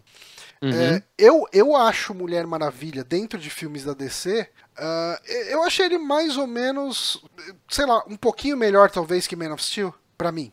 Uhum. É, eu achei ele absolutamente melhor do que, tipo, o Lanterna Verde, do que Esquadrão Suicida, enfim, ok, né? Era Lanterna Verde, cara. Mas, mas eu ainda prefiro. Tipo, eu gosto mais dele do que o terceiro do Nolan. O, o Batman. O o Dark Knight Rises, Returns. É, Rises. ou- Rise, isso é verdade. Returns é o. Eu, eu- eu É. também. É, e, mas eu ainda acho ele inferior aos dois primeiros do Nolan. Hum. Ok, que são puta filmes. São filmes realmente Melhores que boa parte É. dos da Marvel também. Então. E se eu fosse comparar com filmes da Marvel, eu gostei, tipo, sei lá, eu gosto mais dele do que Thor, do que. Tipo, sei lá, do que. Doutor Estranho. Homem de Ferro 3. Homem de Ferro 3 eu não Você lembro concorda, eu vi. Eu acho você- que eu não vi. Você concorda que vai dos filmes da DC, ele é o mais marvelizado, assim, talvez? Talvez. Ele tem coisa. Cara, ele assim, ele oscila bastante. Assim. Sei lá, eu acho que eu fui assistir ele com uma expectativa grande. Porque tava todo mundo falando que era realmente muito bom, sabe? E, e ele é um bom filme de herói. Não dá pra tirar isso dele, sabe? Tipo, ele tem umas críticas legais, ele tem umas coisas muito boas. Eu gostei muito da música tema dela. Que é uma música que, que, que evoca a questão Eu de gosto. Amazônia e tal. É E, do trailer, né? Toca no Batman vs Super-Homem ela também, né? hum, é, eu não assisti, então. Quando, quando ela. Ah, é verdade. Quando ela aparece, toca. Eu acho essa música muito É, boa então, também. eu, eu gostei muito da música tema dela. Eu gosto da forma que, que esse filme em nenhum momento glamoriza a guerra. Então, Hum, ele mostra a guerra como uma coisa zoada, mostra mulheres, crianças, idosos morrendo. Família sabe? se fudendo. Família se Caraca. fudendo, pessoas perdendo tudo. Ele, enquanto ele se passa durante a guerra, cara, é, é aquele clima horroroso, sabe? Tudo muito cinzento, tudo Legal. cheio de barro, tudo. Ele não glamoriza isso, sabe? Tipo. E, Pô, que legal. e, e eu gosto da forma como, assim, ele é um filme meio que de time, vai. A, a, a Mulher Maravilha é a fodona do time, mas a gente tem lá o Chris Pine, mais os amigos desajustados dele, que é um esquadrão suicida muito melhor que o Esquadrão Suicida. Exatamente. E, e, e, assim, é um grupo legal e ele é um grupo que, quando eles ajudam a Mulher Maravilha a fazer alguma coisa, você consegue entender. Tipo, e consegue aceitar isso. Sabe? É, é convincente. É, tem o Spud do, do Trainspotting. Cara, Ok. inclusive eu ia te perguntar uma coisa que acontece com esse cara no filme, mas eu pergunto depois, porque possivelmente É, vai ser é um spoiler. Bem, é bem spoiler. Mas, mas assim, cara, de maneira geral, eu curti uh, a Mulher Maravilha. Eu gostei muito do fato de ninguém chamar ela de Mulher Maravilha durante o filme inteiro. Uh, bom, porque esse nome, né? É, esse, é o nome, esse é um nome que não combina nem um pouco com a história que eles estão contando. Sim. Mas assim, não é uma história surpreendente. é, Eu, tipo, o, o plot twist do final, eu tava vendo ele chegando desde o começo. Tá, Eu tava vendo ele chegando lá do Alien, assim. É, Ah, eu tava vendo lá do Alien. Mas ok, eu, eu achei um plot twist bom. Eu acho que é um filme que Uhum. carece, é carece honesto, de vilão. é um plot twist honesto. É um plot twist honesto. É, é um filme que carece de vilão. é, mas ok, né? Tipo, o vilão acaba sendo a guerra e como as pessoas se portam. Ah, na mas guerra. Mas eu não sei, eu acho que boa parte do problema que eu tenho muito filme de herói é ter que forçar um vilão. Batman vs Super-Homem, é, pra mim isso grita, assim, aquele. O, o caralho, é o Apocalipse que aparece no final, spoiler, Hum. que tá no trailer. É, cara, completamente desnecessário, saca? O Lex Luthor já tava suprindo isso bem. Uhum. Saca? Não precisava eles terem que salvar o mundo naquele filme. Podia ser algo mais um, um conflito entre eles, já daria um excelente filme. Mesma coisa que o Esquadrão Suicida, cara, porque eles têm que salvar o mundo. Não faz nem sentido aquela Não galera faz- salvar o não mundo. faz sentido nenhum, cara. O super-homem tava fazendo o quê naquele momento? Tomando um chá? Não, mas assim, é, é- é- mas é que Esquadrão Suicida é um filme, é um filme que não faz sentido. Não. Ele, do começo até o fim. A premissa Uhum. pra montar o grupo é ruim. A premissa pra colocar pessoas no grupo é ruim. Ah, vamos. A premissa é pra Cara, juntar ele com já os outros filmes é Já ruim. pensou se o super-homem se rebela contra a gente? O que, que a gente vai fazer? Ah, a gente tem aqui esse grupo de super-vilões. Tá, ok. Por que, que os vilões vão ajudar a gente a enfrentar o super-homem? Não, isso vai funcionar. Tá, beleza. O que, que a gente vai botar pra enfrentar? A Arlequina. Qual que é o poder dela? Ela é gostosa e tem um taco de beisebol. Cara, E, Você tipo, viu cara, o- não o faz sentido do- nenhum esse filme. você viu o, o review do Nostalgic Critic sobre esse filme? Eu achei sensacional, muito bom. Que, que aparece a, ela Mas qual é o superpoder? Ela fanservice. é isso, cara. É exatamente o poder dela, né, cara? Não, sei Mas lá, uma cara, tipo, eu acho que eu acho que Mulher Maravilha é um, é um filme importante pra dar Uhum. um pouco de esperança pros fãs da DC. É, e, e eu acho que é o que a galera mais tava botando fé, né? Que os trailers estavam bons sem ressalvas, né? Porque até o Batman vs Superman, a galera tava, oh, isso aqui tem potencial, mas cheio de ressalvas, Hum. né? A, a Mulher Maravilha, eu acho que era aquele grito assim, se esse filme fosse ruim, acho que a galera ia perder muito a fé na, na DC Cara, de, de assim, vez, assim. Puxando para um outro lado do filme agora um pouco, eu achei excelente a maneira como eles abordaram o papel social de uma mulher heroína. Vai, de um- Hum, ah, não, isso realmente é muito bom. Sim, em momento algum você vê a, a, a Gadot, ela é maravilhosa porque ela é maravilhosa. Em momento algum, tipo, nada no filme, direção, Não precisa dar um close na nada- bunda dela. Exato, você não vê isso em momento algum, nada é sexualizado assim pra caralho, olha aqui que mulher linda, nem nela, nem nas Amazonas, nem em ninguém. E isso eu achei Eu muito acho- eu assim, acho que ele é- maravilhoso, velho. Eu acho que ele não é sexualizado, mas ele Bom. é sensualizado na forma como ela tá enfrentando metralhadoras com closes de propaganda de shampoo. Ah, mas, eu- mas eu- isso daí eu acho que acontece em todo filme de assim, super-herói, não é? Ah, sim, acaba sendo, cara. Eu gostei Sim, muito do personagem a- do Chris Pine. Porque a ação, a ação tem que ser bonita, saca? Senão você não vira os- a maior crítica dos Batmans do Nolan. Uhum, Que, que ele não sabe dirigir cena de ação. é. né? Exa- Tem que o- ser o aquelas momento- poses, quadrinhos e tudo mais. O momento mais sexualizado do filme inteiro é com o Chris Pine, na verdade, né, velho? Não é nem Ah, com a Mulher. Maravilha. Totalmente. É, é, é com o cara. E, E- e, velho, assim, eu, eu quero fazer só uma, uma observação que, velho, ao sair do cinema, eu senti um ódio tão grande de uma menina que, que tava saindo com a gente, velho. Que eu falei, Por- qual, qual o problema dessa geração, velho? O que, que essa galera anda fazendo? Porque eu tava in- indo pro banheiro e a Bela ia me esperar lá fora. Eu entrando no banheiro, ouvi uma, ouvi uma menina falando com o cara que ela tinha assistido. É um absurdo, porque pra que que a mulher precisa ter um parzinho romântico, não sei o quê? Vê se o super-homem tem um parzinho romântico. Eu pensei e falei, caralho, primeiro que eu acho que ela não viu o super-homem, porque ele tem um parzinho romântico. É, sim. E Sempre. segundo que, velho, mais do que esse filme fez, sabe, em, em prol de mostrar o valor da mulher, tipo, até ridiculariza os homens em alguns momentos, e essa mina tá reclamando disso. É. A motivação do super-homem, a mãe dele e a Lois, cara. Sempre, Exato, velho, mas- No filme, principalmente. Não, Cara, é- tem, tem trechos do filme da Mulher Maravilha que é, é que se eu falar vai dar spoiler de, um- de momentos engraçados e legais, assim, mas ela dispensa a necessidade do, do homem na sociedade, praticamente, assim. Sim. E, a, E e do e a jeito, do do jeito sensacional. Do jeito sensacional. Exato, velho. É, Foda. é, cara, eu acho que esse tipo de crítica. Esse tipo de cinema crítica, mesmo. assim, eu não sei, cara. Eu acho que algumas pessoas foram pro cinema esperando ver uma propaganda feminista pura e simples. E Exato, ele, não ele é é, um filme, ele é um filme que ele tem ah, valores feministas ali. Sim, de mostrar uma mulher forte, de mostrar como uma mulher pode ser importante e assim, tão importante quanto um homem, sabe? Tipo, e, e, cara, e isso é, é muito bem construído É no o filme. primeiro filme solo de super-heroína, agora eu tô pensando, é o primeiro, né? Pelo menos dessas levas. Que a Viúva Negra não teve. Feiticeiro pensar. Não, Escarlate teve Mulher não Gato. Teve- sei teve vale pena Electra. comentar. Teve Electra. Electra também. Mulher Gato. Puta que pariu, só coisa ruim. Teve. Ah, ainda- ainda não Na, em série né? teve a Jessica Jones, né? Em Teve a Jessica teve. Jones, que é realmente muito bom. Uhum. E, e uma coisa, eu sabia, eu tinha visto já que a Patty Jen- Jenkins, né, que é a diretora, era a diretora de Monster, que é um filme fabuloso, todo mundo deveria ver esse filme. Né? Inclusive, uma matéria, eu não sei quem escreveu, já quebraram as pernas dessa pessoa que mandou. Nossa, a DC foi, conf- confiou o seu filme milionário na mão de uma diretora que antes só tinha feito um filme de 8 milhões de dólares. Tipo, é, era Monster, um filme que ganhou uma porrada de prêmios, é um filme fantástico, seu imbecil, não é? E tem um é monte, e tem um monte de diretor de filme de herói que saiu do cinema independente. Tipo, Uhum. Então, mas a parte que explodiu minha cabeça foi saber que ah, desde Monster ela não fazia nenhum filme, né? Ela fez séries, né? Dirigiu episódios de série e tudo mais, até pilotos de algumas séries grandes. Mas, tipo, desde 2003 esse foi o primeiro filme dela, cara. Que é ela faz. absurdo. Ela fez o roteiro também? Hum, Eu não sei. acho. Mas, cara, na minha opinião, a escolha dela foi 100% acertada, velho. Porque Foi, ela.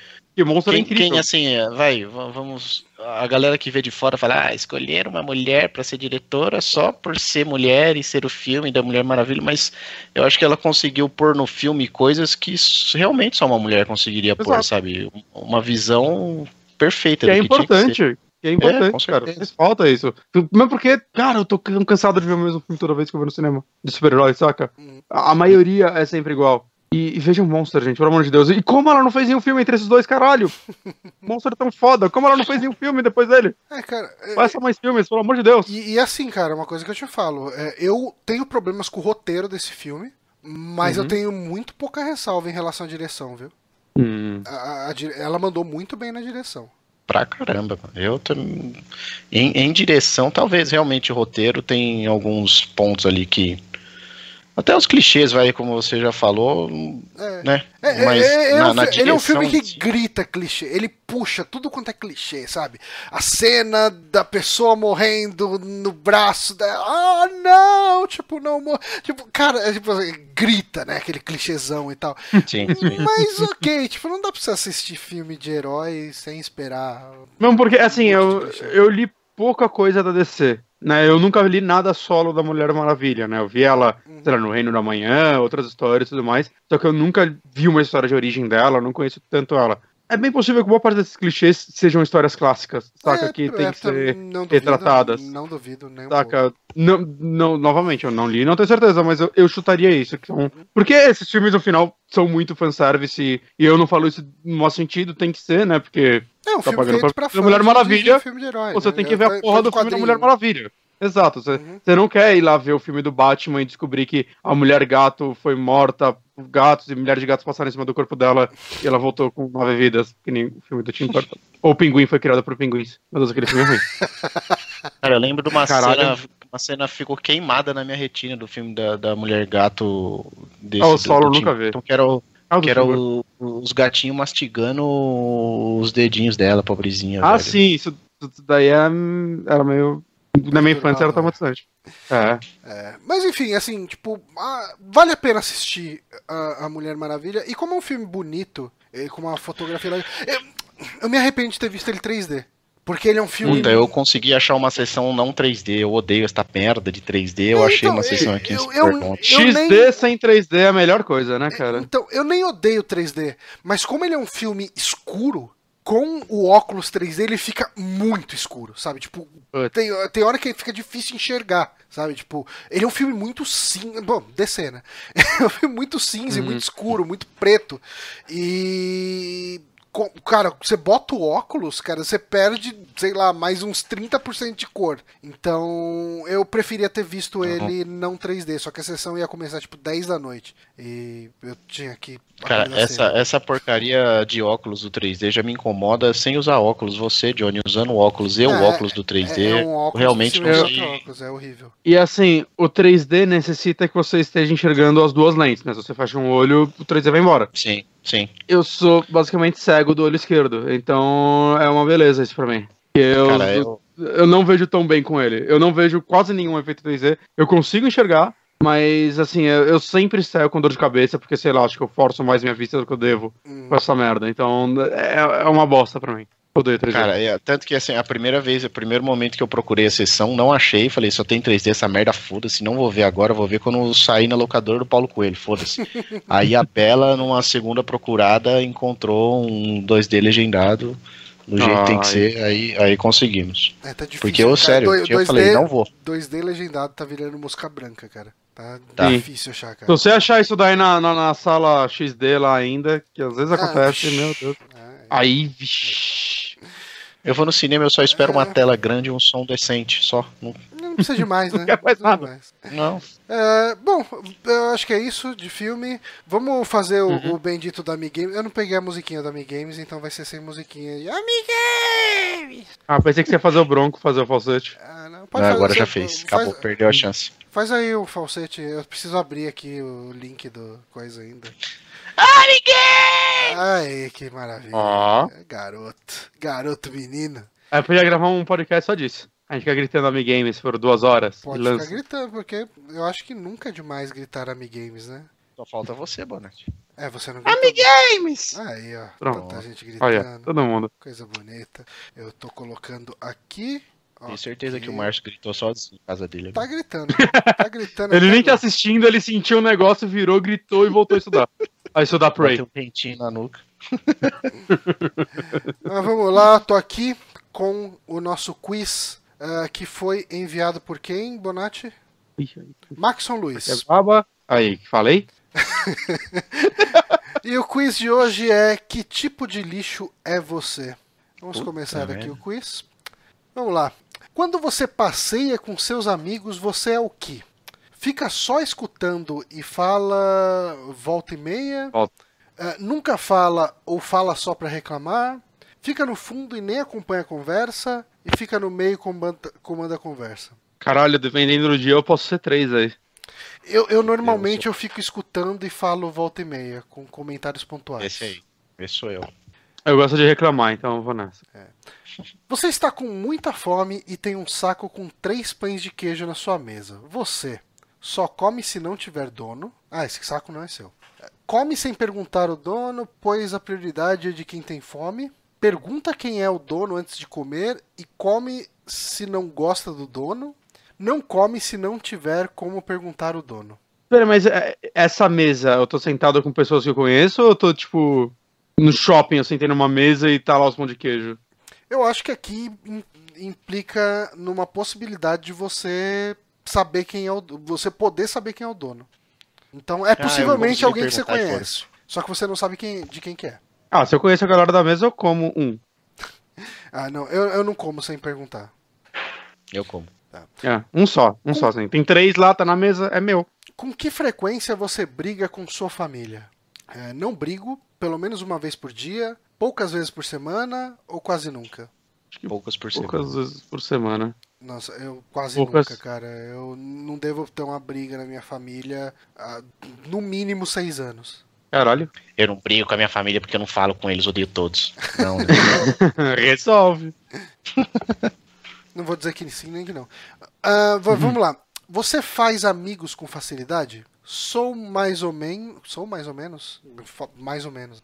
É. Sou muito antissocial.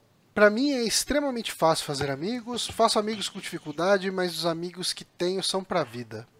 Sou mais ou menos, É, seja lá o que isso quer dizer. É, Eu acho que eu vou no sou mais ou menos também. Eu não sou tão antissocial assim. Caralho, eu não coloquei uma igual do Johnny, vai cair a mesma coisa.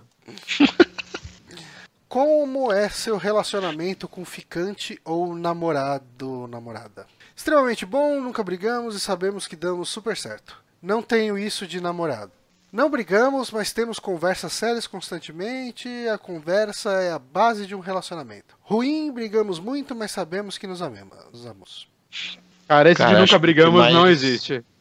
É, assim, eu tô em Nunca? relacionamento muito Então, eu, muito novo, né? Então não dá pra falar que eu tenha brigado ainda, mas eu sei Então, que mas existe um não? potencial de, de minha- brigar um dia, você tá. Tá na o hora? que mais se aproxima da minha vida, da minha realidade é esse não brigamos, mas na verdade nós brigamos. Só que são conversas sérias que às vezes se tornam brigas. Uhum. Então, Acho ó, que eu vou por esse. esse o resto. Aqui, esse aqui, ó, não brigamos, mas temos conversas sérias constantemente. Conversa.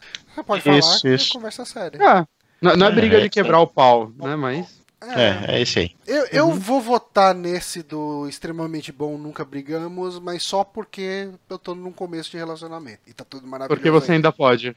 Eu ainda posso. Eu não sei quanto tempo vai durar isso, então. Como você se considera? Extremamente agressivo, um amor de pessoa, quase nada agressivo, pouco agressivo. Cara, eu vou sei. ter que pôr extremamente agressivo. Depende da pessoa que eu tô falando.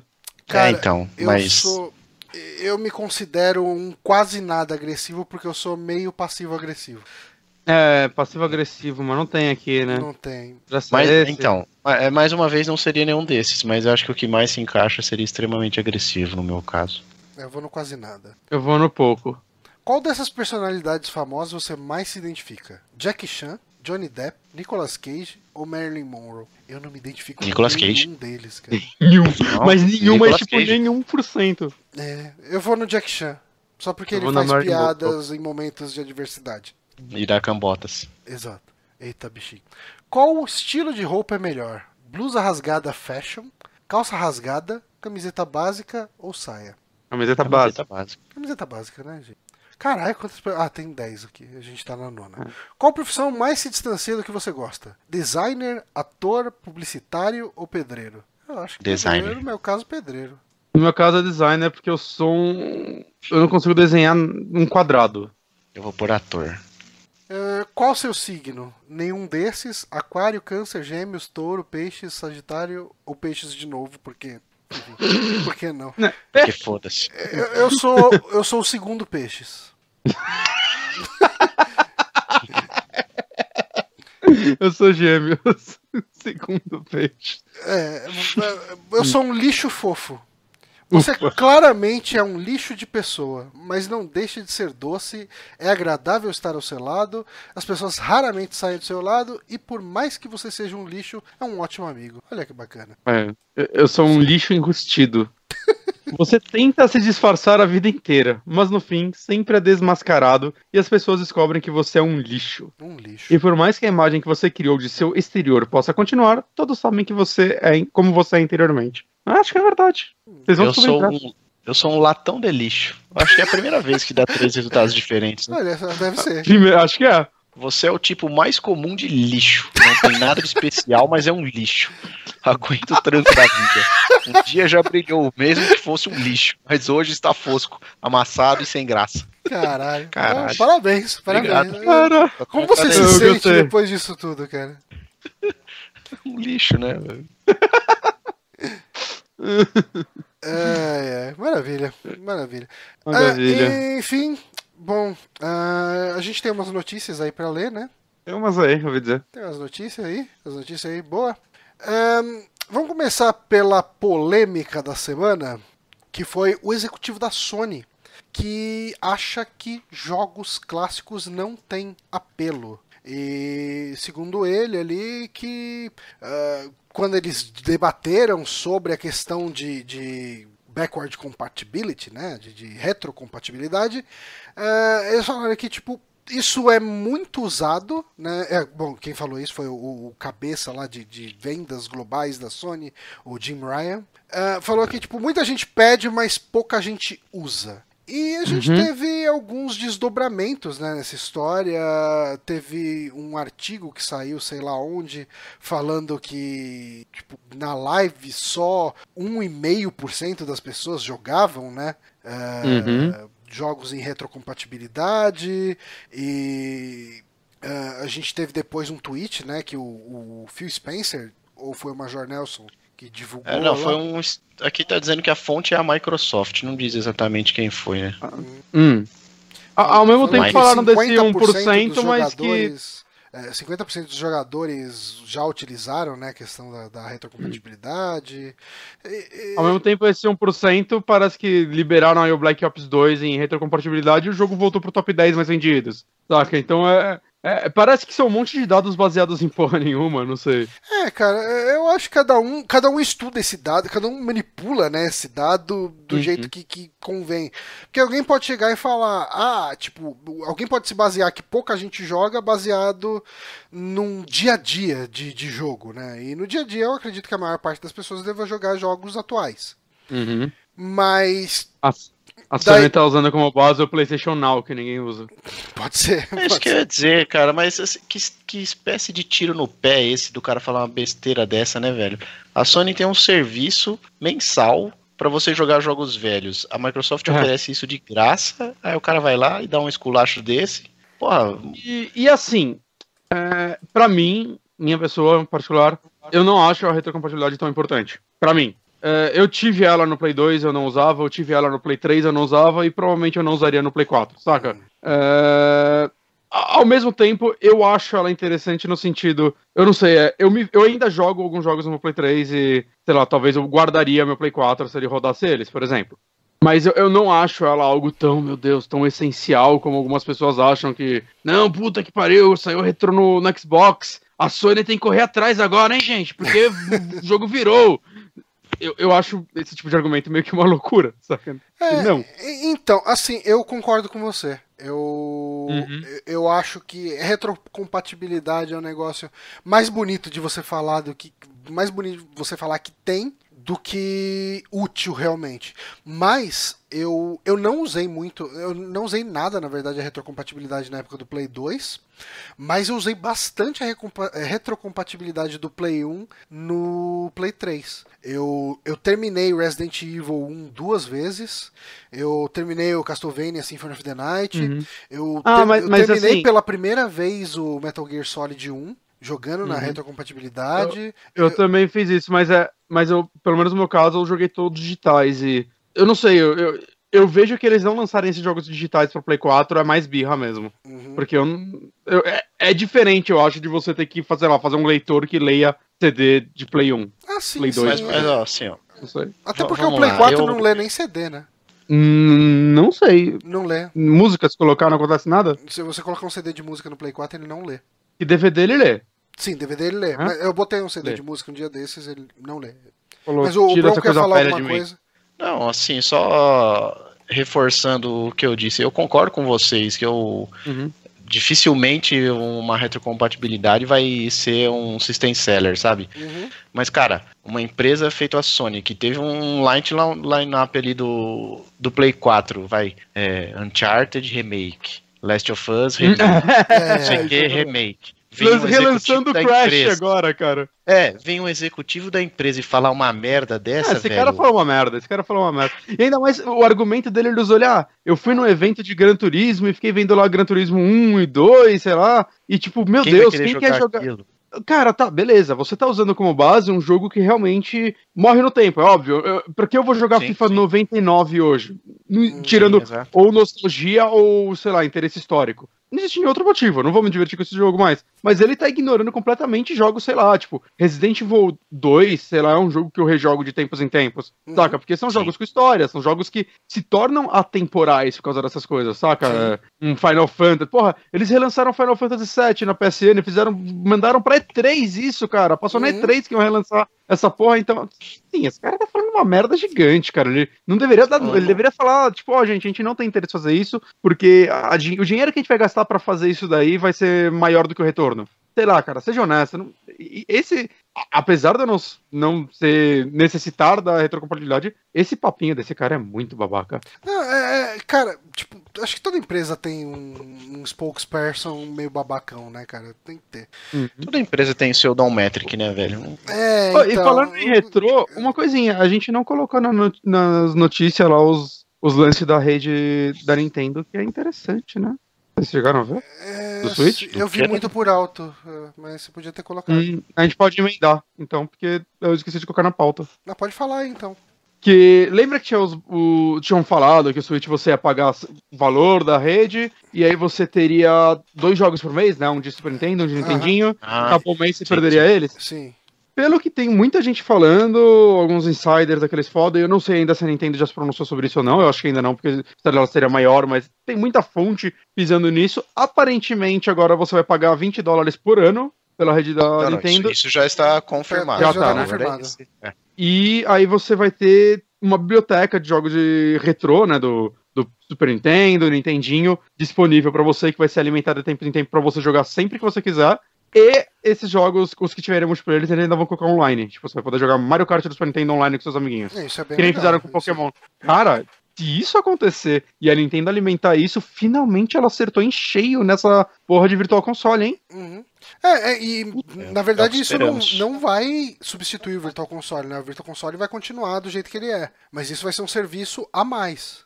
É, então, mas se você pagar esses 20 dólares e você tiver, sei lá, as bibliotecas, pelo menos do Super Nintendo e Nintendinho, do Virtual Console disponíveis, né? É que Mas- eu mas não eles sei se vai ter vai todos ser os liberada? jogos assim, liberados. Por enquanto são três jogos. Eles falaram, entre eles, o excelente Balloon Fight. Ah, sempre Balloon Fight, né? Cara, eu, eu pagaria uma versão mais cara desse serviço pra não ter Balloon Fight. Sério, eu tenho ódio desse jogo, cara. Só a Nintendo se importa com essa merda. É, o legado É, do mas mesmo se né? eles não colocarem Vai ser todos, mas eles. Imagina ser legal se eles pelo menos dessem um desconto pros que não estão no negócio e tudo mais. Porra, cara, olha que negócio legal que a Sony também poderia estar fazendo. Pela primeira vez eu vou falar que a Sony deveria vender com a Nintendo em algo online. Puta que pariu, velho.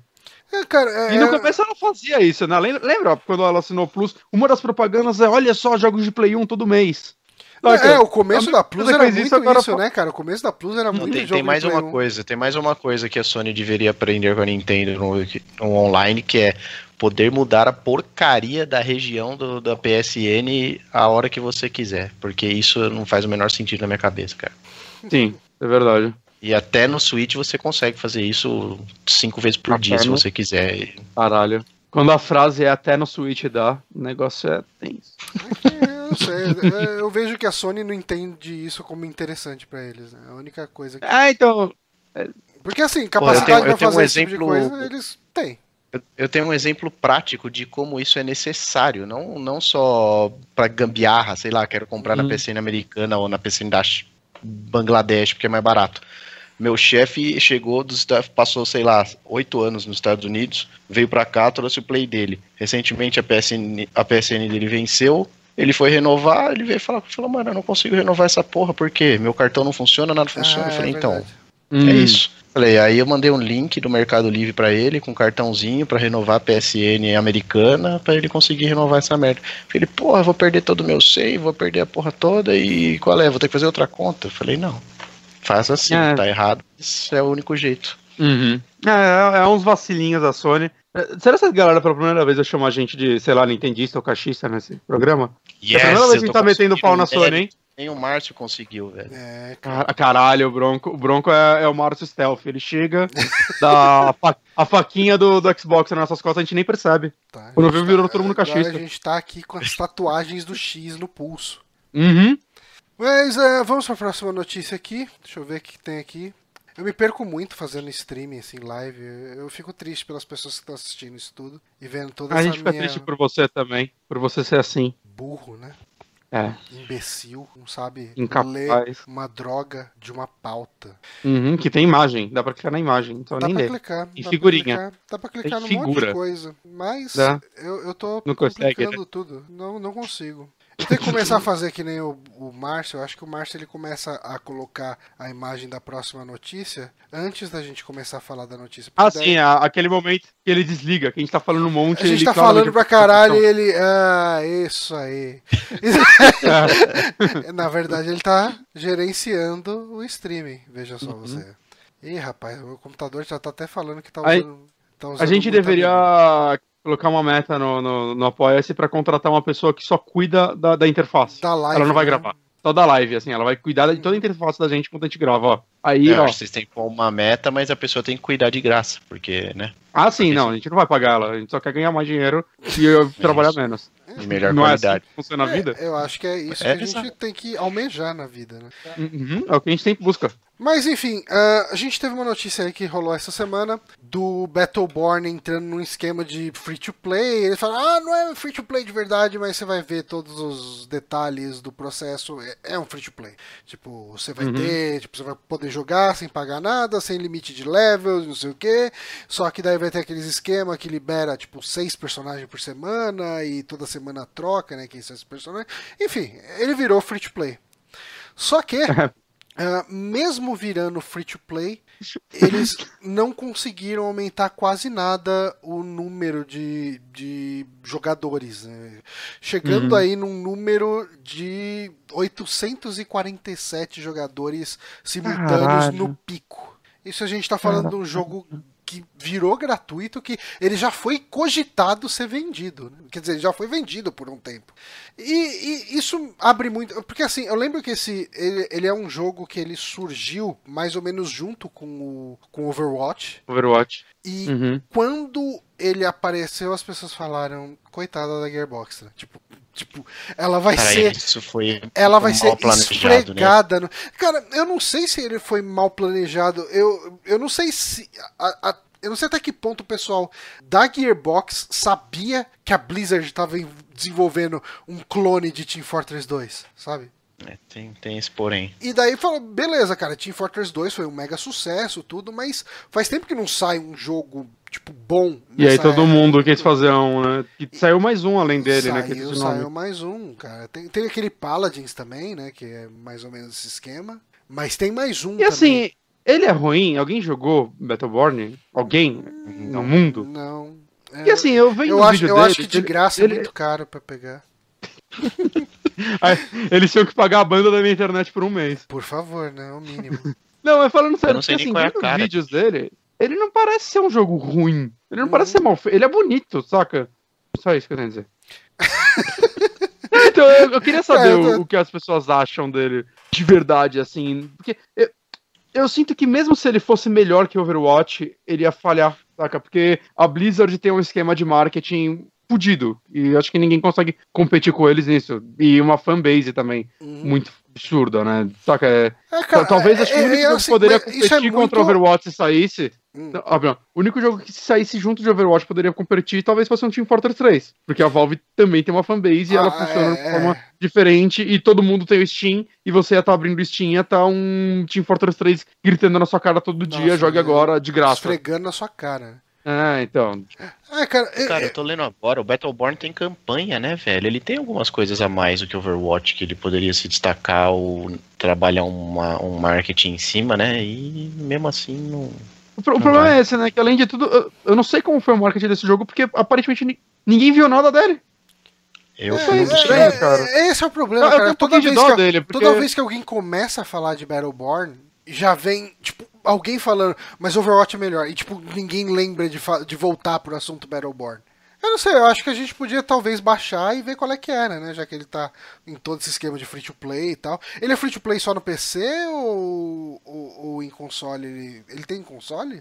Acho Eu acho que ele tem saiu console. pra console. Saiu sim, eu lembro de ver Não, ele no PC, saiu, né? saiu pro console, mas não sei se Ah. também tá free to play. O, o- Duke comentou aqui, eu tinha visto isso, que ele teve um update de 9 GB pra adicionar chapéus. Ah, mas, mas, né, dependendo da quantidade de chapéu, o Team Fortress deve ter tido isso também. Uhum. Só deve ter Pô, tido mas isso 9 porque era GB na pra Source. chapéu? Ah, mas pode ser um chapéu foda. Foda pra caralho. Sombreiro. É, cara.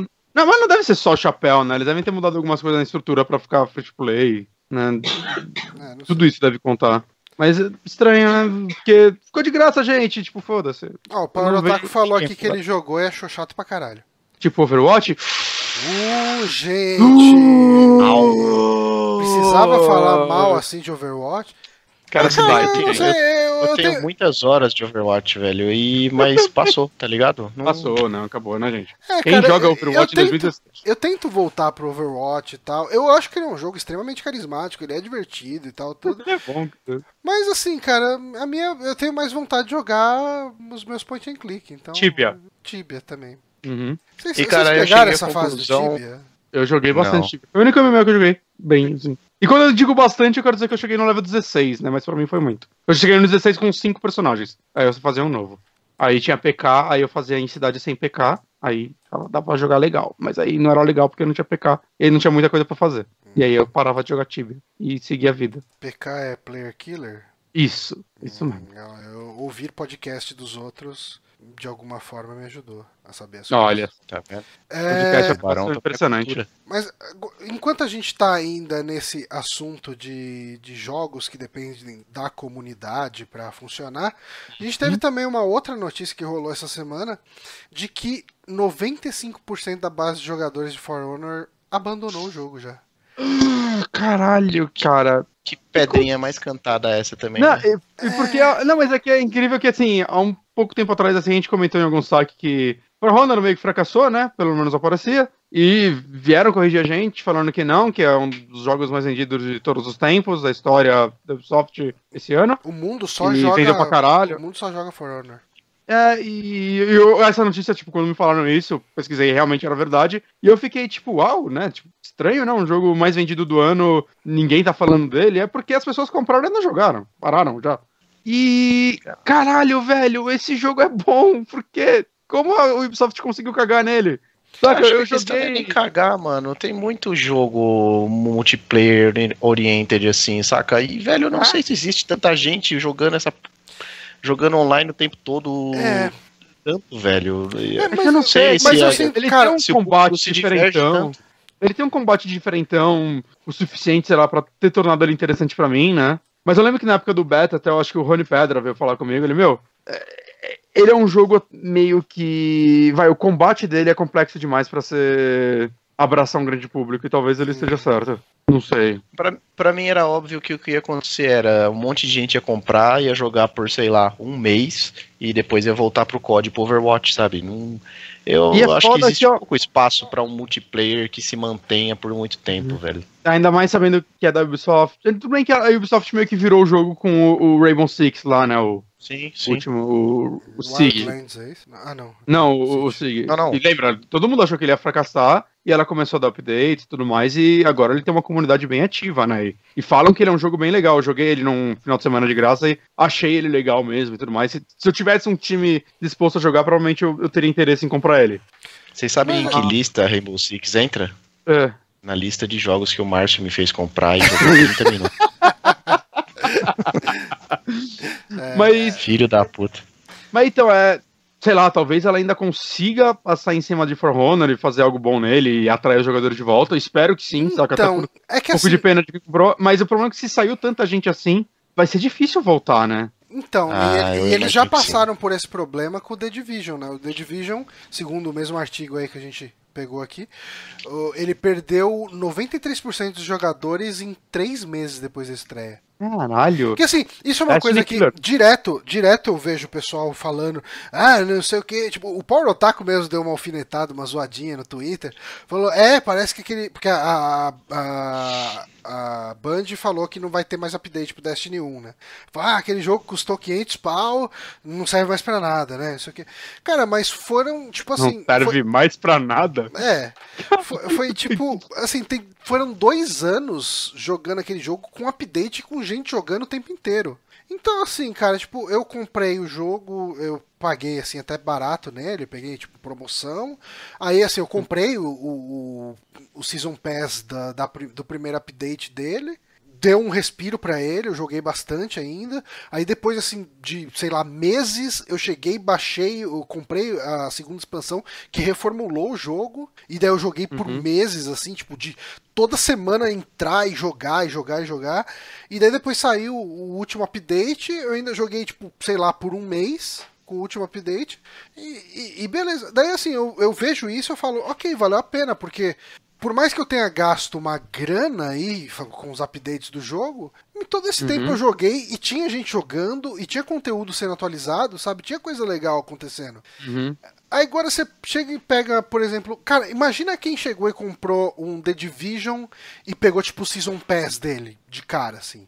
Tipo, em três meses você já não acha mais ninguém pra jogar. Cara, e sabe o que é foda? Esse é um dos motivos, assim, eu não empolgo em pegar multiplayer, jogo multiplayer de empresas como a Ubisoft ou a EA, saca? Eu não pego Battlefield, essas porra. É, pelo menos não pelo multiplayer, né? Se algum jogo desses vier alguma campanha legal, eu pegaria. Uhum.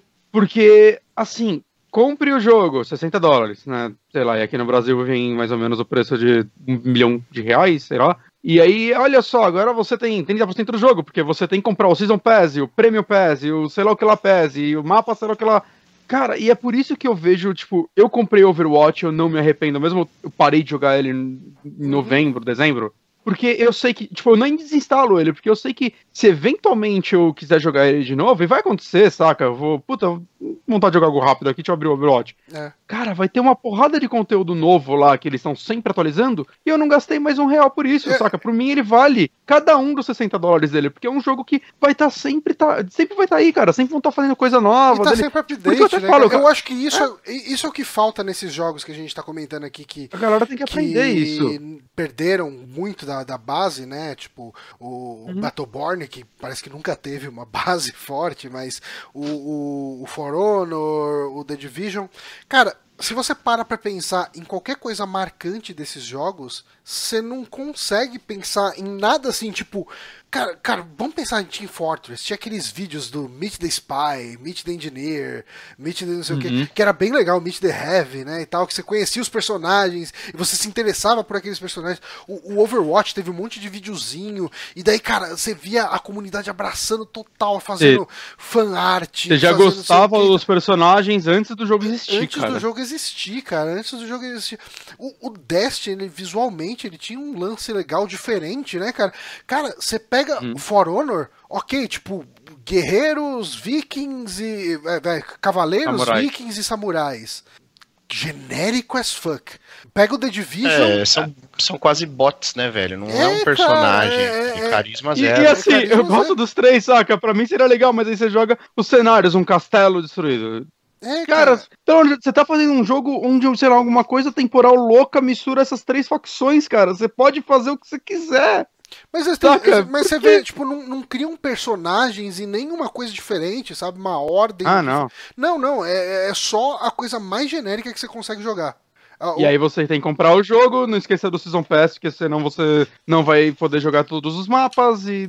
Cara, é, Ah, Galera, se você quer jogar um, lançar um jogo com foco no multiplayer, não que todos tenham que seguir esse modelo, mas saca, você quer fazer um jogo multiplayer competitivo, puta, lembra que eles estavam falando que eles estavam focando essa porra pra ir pra campeonato, pra ser um negócio gigantesco. uhum. Cara, você tem que pensar nessa porra como um serviço. Você tem que fazer a pessoa, tipo, sentir que ela quer comprar isso porque ela vai. O conteúdo vai ser alimentado e tudo mais. Eu não vejo as pessoas tendo essa confiança nesses jogos. Acho que também isso influencia muito. Ou, ou até tiveram, né? Porque vendeu pra caralho, mas aí não, não tiveram esse retorno. Fora os problemas de servidores, caralho, né? Que a galera não conseguia jogar esse jogo. É, Mas, é, principalmente pra, no começo. pra mim, o principal, o principal problema é que realmente eh, esses jogos não acham o público fiel, cara. E assim, concordo Uhum. que eh, a Ubisoft teria que fazer por onde, né? Uhum. É, dar ferramentas pro público continuar fiel ali, mas assim, jogadores, não vou dizer casuais, mas da nossa faixa etária, por exemplo, um cara que trabalha e estuda, sei lá, pai de família. Velho, a dedicação que você tem que ter pra um jogo desse, pra você continuar se divertindo, tipo, você tem que jogar todo dia, pelo menos, umas duas horinhas, e eu não sei, eu pelo menos não é isso que eu quero fazer na hora que eu tenho pra Uhum. jogar, saca? Cara, será quero que, terminar será que se o For Honor. sei lá. Será que se o For Honor tivesse uma parada de botar, tipo, os assassinos do Assassin's Creed com habilidades especiais aí pra entrar no jogo e de repente as pessoas jogarem com ele, não teria um apelo, de repente, maior? Eu acharia mais legal se você pudesse virar o Rayman no meio do jogo. Podia ser também, ia ser legal, né? Podia virar Não, um tapão mas olha-. Mas, mas, mas Porque- sim, eu acho que, saca, ela poderia trabalhar essas coisas. Assim, eu acho que For Honor acabou de entrar pra mais um jogo da lista da Ubisoft onde. É, o 2 pode ser bom. Que, que a Ubisoft é mestre em fazer isso. É, empre- tipo, se a. Enquanto a, a, a Blizzard é a empresa que não sabe contar. A Blizzard não, a Valve é a empresa que não sabe contar até 3. Uhum. A Ubisoft não A sabe Ubisoft- contar até um. A Ubisoft precisa do 2 do, do dois pra fazer funcionar. É, triste. né? É bem triste. E eu tava. Puta, lembra o, o podcast da BGS? Como eu e o Márcio a gente tava empolgado com For Honor? Não, eu também, cara. Eu joguei uma partida com vocês também. É verdade. eu Jogo curti, do evento, cara. jogo divertido pra caralho, né? Uma pena. Cara, eu tô, eu tô aqui pensando nos lançamentos da, da Ubisoft, velho. A Ubisoft tem uma par de jogo bizarro que não faz o menor sentido se você parar pra pensar, né, velho? Esse Steep que saiu fim do ano aí, sei Hum. lá quando saiu essa Nossa, porra. esse tipo. cara- esse eu tenho mais dó dele do que de Battleborn, cara. Eu tenho Mano, esse jogo lançou, nem parecia que ele tinha sido lançado e eu não conheci uma pessoa que comprou esse jogo, velho. Não, cara, e- e, assim, eu joguei o beta lá dele, fechado, e, e até o Eu aberto. É chato, cara. E- Ele é chato. É, é um jogo que ele- eles pararam assim, ó, a gente criou essa mecânica de neve. Aí o cara criou esse negócio assim. E aí, vamos fazer um minigame pra Watch Dogs 2, sei lá, Watch Dogs 3? Ah, não, lança isso aí. Mas, cara, um ataque demo. hum, Lança aí. Foi isso. Porra, Cara, velho, mas faz é- um multiplayer, É que eu imagino que esse jogo. de tiro do South Park, usando bolinha de neve, ia ser mais legal. Mas assim, eu imagino que esse jogo deva ter custado caro pra ser feito. Porque ele tem toda uma questão de. de- cara, a física da neve. Física. é, to- todo o lance de física, de, dos voos e de, de- enfim, de esquiar. Ele é bom, ele é competente nisso. Mas ele cai no mesmo problema desses outros jogos da Ubisoft que a gente falou. Ele não tem carisma nenhum. Porque, por exemplo, uma coisa que eu lembro muito de jogo de snowboard, eu lembro do, do Cool Borders no Play 1. Que eu joguei muito um e dois e tal, e adorava, assim, Porra. juntava com a galera, assim, e a gente ficava. Era muito bom. Cara, a gente ficava competindo, pontuação e Uhum. tal. Era, era, era divertido, realmente.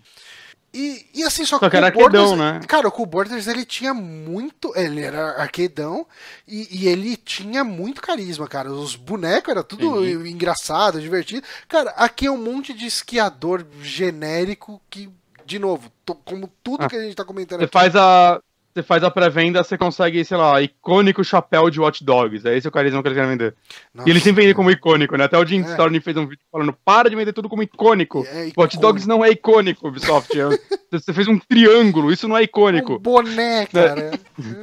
E, cara, você tá falando desses lances do Cool Borders também, né? O, o Francis, né? O, o personagem que o Bug faz, né? Ele fez um vídeo de, sei lá, top 10 piores jogos de 2016. Ele colocou o Steep e ele falou: Caralho, olha pra mim, eu não consigo esquiar. Eu vou jogar um jogo de esqui porque eu quero fazer coisas esquiar. E aí eu, eles compram um jogo de esqui e eu não consigo esquiar no jogo também. Esse jogo é uma merda. Ai, caralho. É, cara, mas, é- mas é exatamente o sentimento quando você pega pra jogar Steep, cara. É, cara, caralho, com Borders de. Não. E, não o, é. Steep, o Steep também é um jogo que ele se esperava ter alguma coisa online, né? Tipo, ou não. Unidade, é, ele é online, né? A montanha, acho que, você, que o lance dele inteiro é que tipo, você não tem muito bem os objetivos, né? Você faz seus É, você objetivos. vai com seus andando amigos, nos lugares. né? Interação social. Cara, esse jogo deve ter uns picos de três pessoas jogando, né? Porra! no Open Beta, né? É, tre- três suíços, né? Tipo, jogando. Procurando a própria casa, né? E, e é um jogo que eu não sei o que ele tava apontando, saca? Porque assim, o público casual não ia abraçar ele, porque ele se levava a sério demais, saca? Ele tentava Uhum. fazer uma simulação lá. E eu não sei quem busca uma simulação de Ah, snowboard. cara, uma simulação de snowboard. Não faz- é tudo faz que o eu menor sempre quis. É. Ah, Ubisoft. É, vamos, pra, vamos pra última notícia? A Ubisoft, rapidão, cara. A Ubisoft eu não quero, eu não, não tenho nem raiva dela, cara. Ela é uma empresa que eu queria abraçar ela, saca? Eles, eles Tem umas precisam- decisões- tão- ela tenta uns negócios diferentes, né, velho? Tá- Eles têm, Alguém tem que tentar. é, Eles tentam, mas alguém precisa chegar e falar pra eles, cara, o jogo de vocês tem o carisma de um joelho. Então vocês precisam, tipo, tratar isso, porque não tá dando, cara. Tirando o Rayman. Rayman. Cara, a Ubisoft usou todo o carisma dela em Rayman, cara. Cara, sabe um jogo que tem Todo. muito carisma e, e Hum. mesmo assim dizem que é meio chatão? Aquele. Aquele RPG 2D que é fe- foi feito. Childs of, Child of Light. Light. Child of Light. É. Eu acho esse jogo tão carismáticozinho, tão bonitinho. Beyond Code Evil Ele era é- carismático pra caralho, pena que morreu. Ele é o Biart esse jogo aí, não é? É. O Biart. O Biart E é aquele joguinho da Segunda Guerra também tem uns personagens Hearts, muito né? carismáticos. É Tá é, eles têm, eles têm de onde tirar, velho, o É, cara, carisma, mano. É pega esse pessoal- entre eles ali. né? Pega esse pessoal que fez esses jogos e bota o carisma nesses jogos AAA que, que eles querem fazer a Exato. coisa, tipo, sei lá, guerreiros genéricos. Caralho! E aquele, aquele Wild, lembra? Que foi anunciado há um tempo atrás, do, do Michel Ancel? Vocês lembram desse jogo? Alguém lembra desse Não. jogo? Não. Não, É um que ela Wild. apresentou na E3 de 2015. Tô vendo aqui. Que você virava tipo uma águia e andava. Nossa, eu lembrei. É, cara, cadê? É, eu acho que alguém percebeu que aquilo não era uma boa ideia. Porra, mas é do Michel Ancel. Esse cara é o que tem o carisma da. Ele fez os Rayman e Beyond Evil. Cara, mas aquele jogo. Ele é o homem do carisma. Cara, na conferência, que é o momento de você fazer um jogo parecer interessante, ele parecia chato. É, Ah, não, não. lembrei. Tô vendo um vídeo, ó. Tem um vídeo de novembro do ano passado, ó. Olha só, tá, tá, ó, Tá vivo Olha ainda, só. então. Em. Wild We Trust. Mas vamos pra última notícia? Vamos, última? Vamos. Qual que você vai cortar? É, eu tô pegando a da CD Projekt Red. Tá, ela é mais legal mesmo. A gente teve aí a, a CD Projekt Red, ela teve aí um- uma ameaça, enfim, eles foram aí chantageados por hackers, esses piratas da internet. Que, Malditos. É, sim, e eles roubaram ali dados, enfim, material referente ao Cyberpunk 2077, que é um jogo que tem muita gente muito afim, muito curioso, porque Cadê? não teve Me nada dá. até agora, né, de, de gameplay, Teve. e, e ele Teve não o melhor trailer da não, história. mas era um teaser, né? É. Tipo, que não era nada de, do gameplay dele mesmo. né? Mas- mas você bota esse teaser no Blu-ray e me vende, cara. Eu assisto ele em Full HD aqui em casa. Que puta que pariu, que teaser foda. Mas É bom basicamente alguém tem ac- alguém teve acesso aí, alguém roubou dados da, da CD Projekt Red é, e eles têm aí tipo material antigo do Cyberpunk 2077, segundo Isso, isso não tá com. não tá com muita cara de ex-funcionário que tomou um pé na bunda? Pode. tipo, por ser um material ser, antigo. ser, Por que, que cara. alguém conseguiria um Eu, eu material acho antigo? que. Não, eu acho que foi o escritor de Witcher lá, ele contratou uma galera pra roubar isso, que ele tá mordido pra sempre, cara. Ah, ele tá sempre nervoso, né? Esse cara tá always Tá, putaço. Esses dias vazou, esses dias vazou até o valor que ele, pelo qual ele vendeu o Witcher pra CD É, Projekt, né? Vocês- duas mariolas, né? Um Acho negócio que assim. 9 mil dólares, uma merda do tipo. Caralho, velho. É pra querer se matar mesmo, né, mano? Não paga nem a prensagem do livro novo dele. Se ele lançasse independente. Mas, enfim, enfim e daí, assim, eles falaram aí que, ó, tipo, talvez pinte aí na timeline de vocês, enquanto vocês estiverem usando a internet, imagens de Cyberpunk, e essas imagens não necessariamente refletem o estágio atual do jogo, e se vocês querem uma experiência realmente boa, contem com a gente, esperem que a gente vai dar aí um. A gente vai passar para vocês as imagens que a gente quer que vocês vejam. E eu pergunto para vocês, o que, que, vocês acham disso? Tipo, que, que vocês acham que uh, a publicação desse tipo de, de material do, do Cyberpunk 2077 pode afetar o hype? Pode fazer com que pessoas eu... uh, virem e falem, puta, esse jogo vai ser uma bosta então, hein? Se o jogo tá assim... Eu acho que...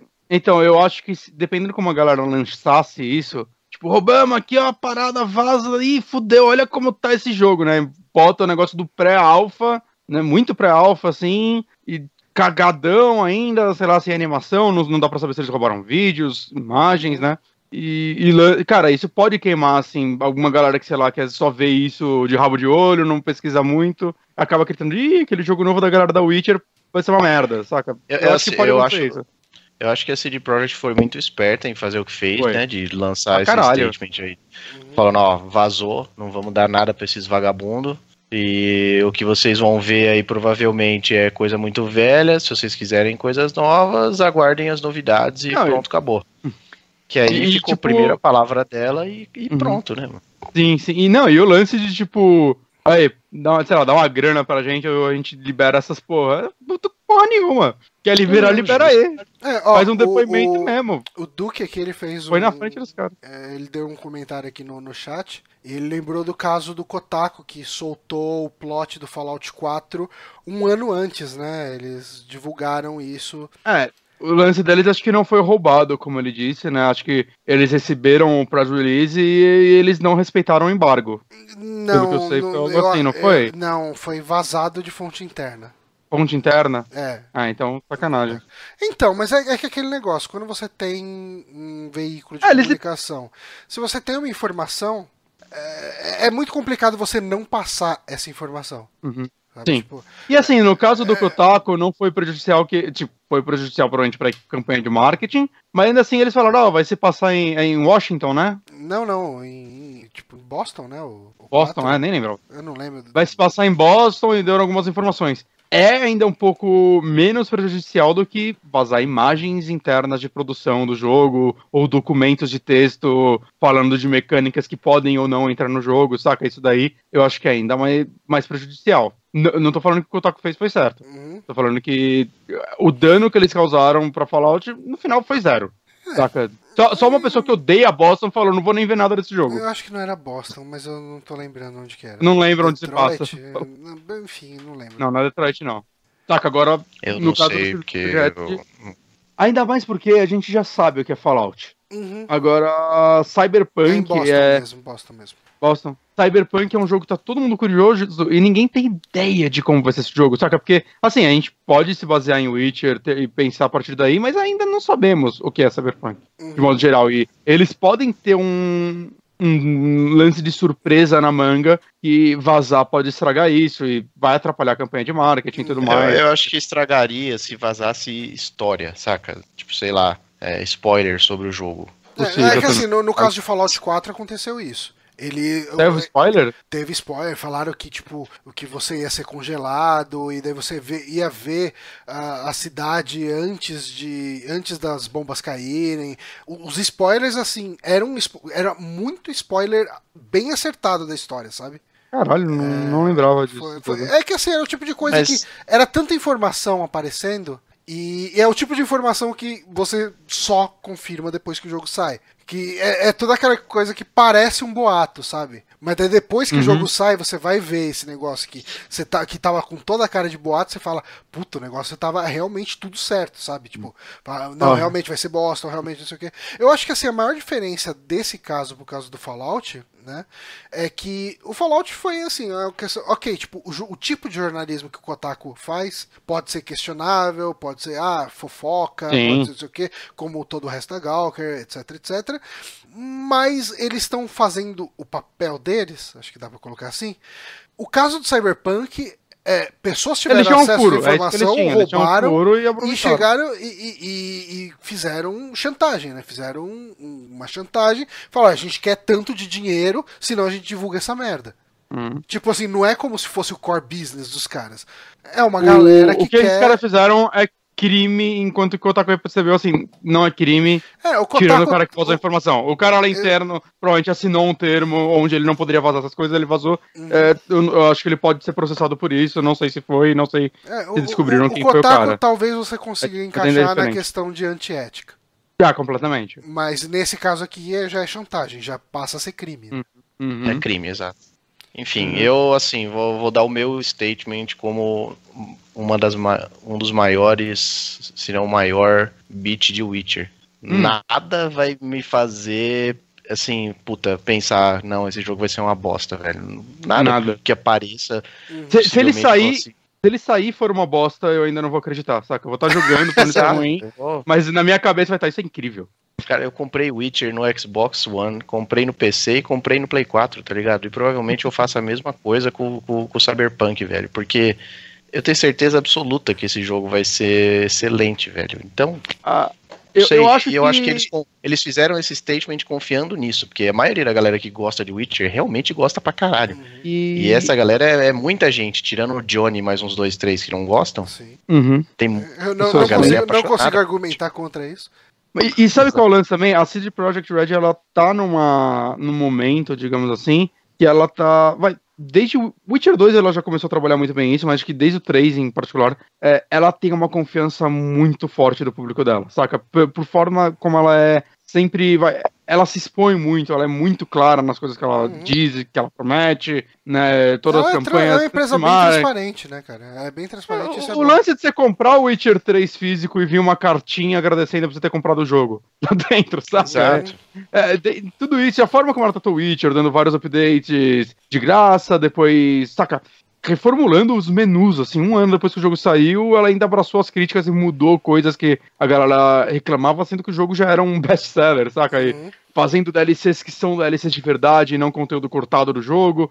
Assim, a CD Projekt Red, ela tá naquele patamar, assim, de empresas que todo mundo ama. Acho que, saca, até o Johnny que não gosta da- Ah, não, dos não. jogos dela, É, não, saca, você tem não respeito tem por ela. como não admirar a postura deles, cara. E assim, é, o fato de, tipo, ah, os caras fizeram essa chantagem com ela.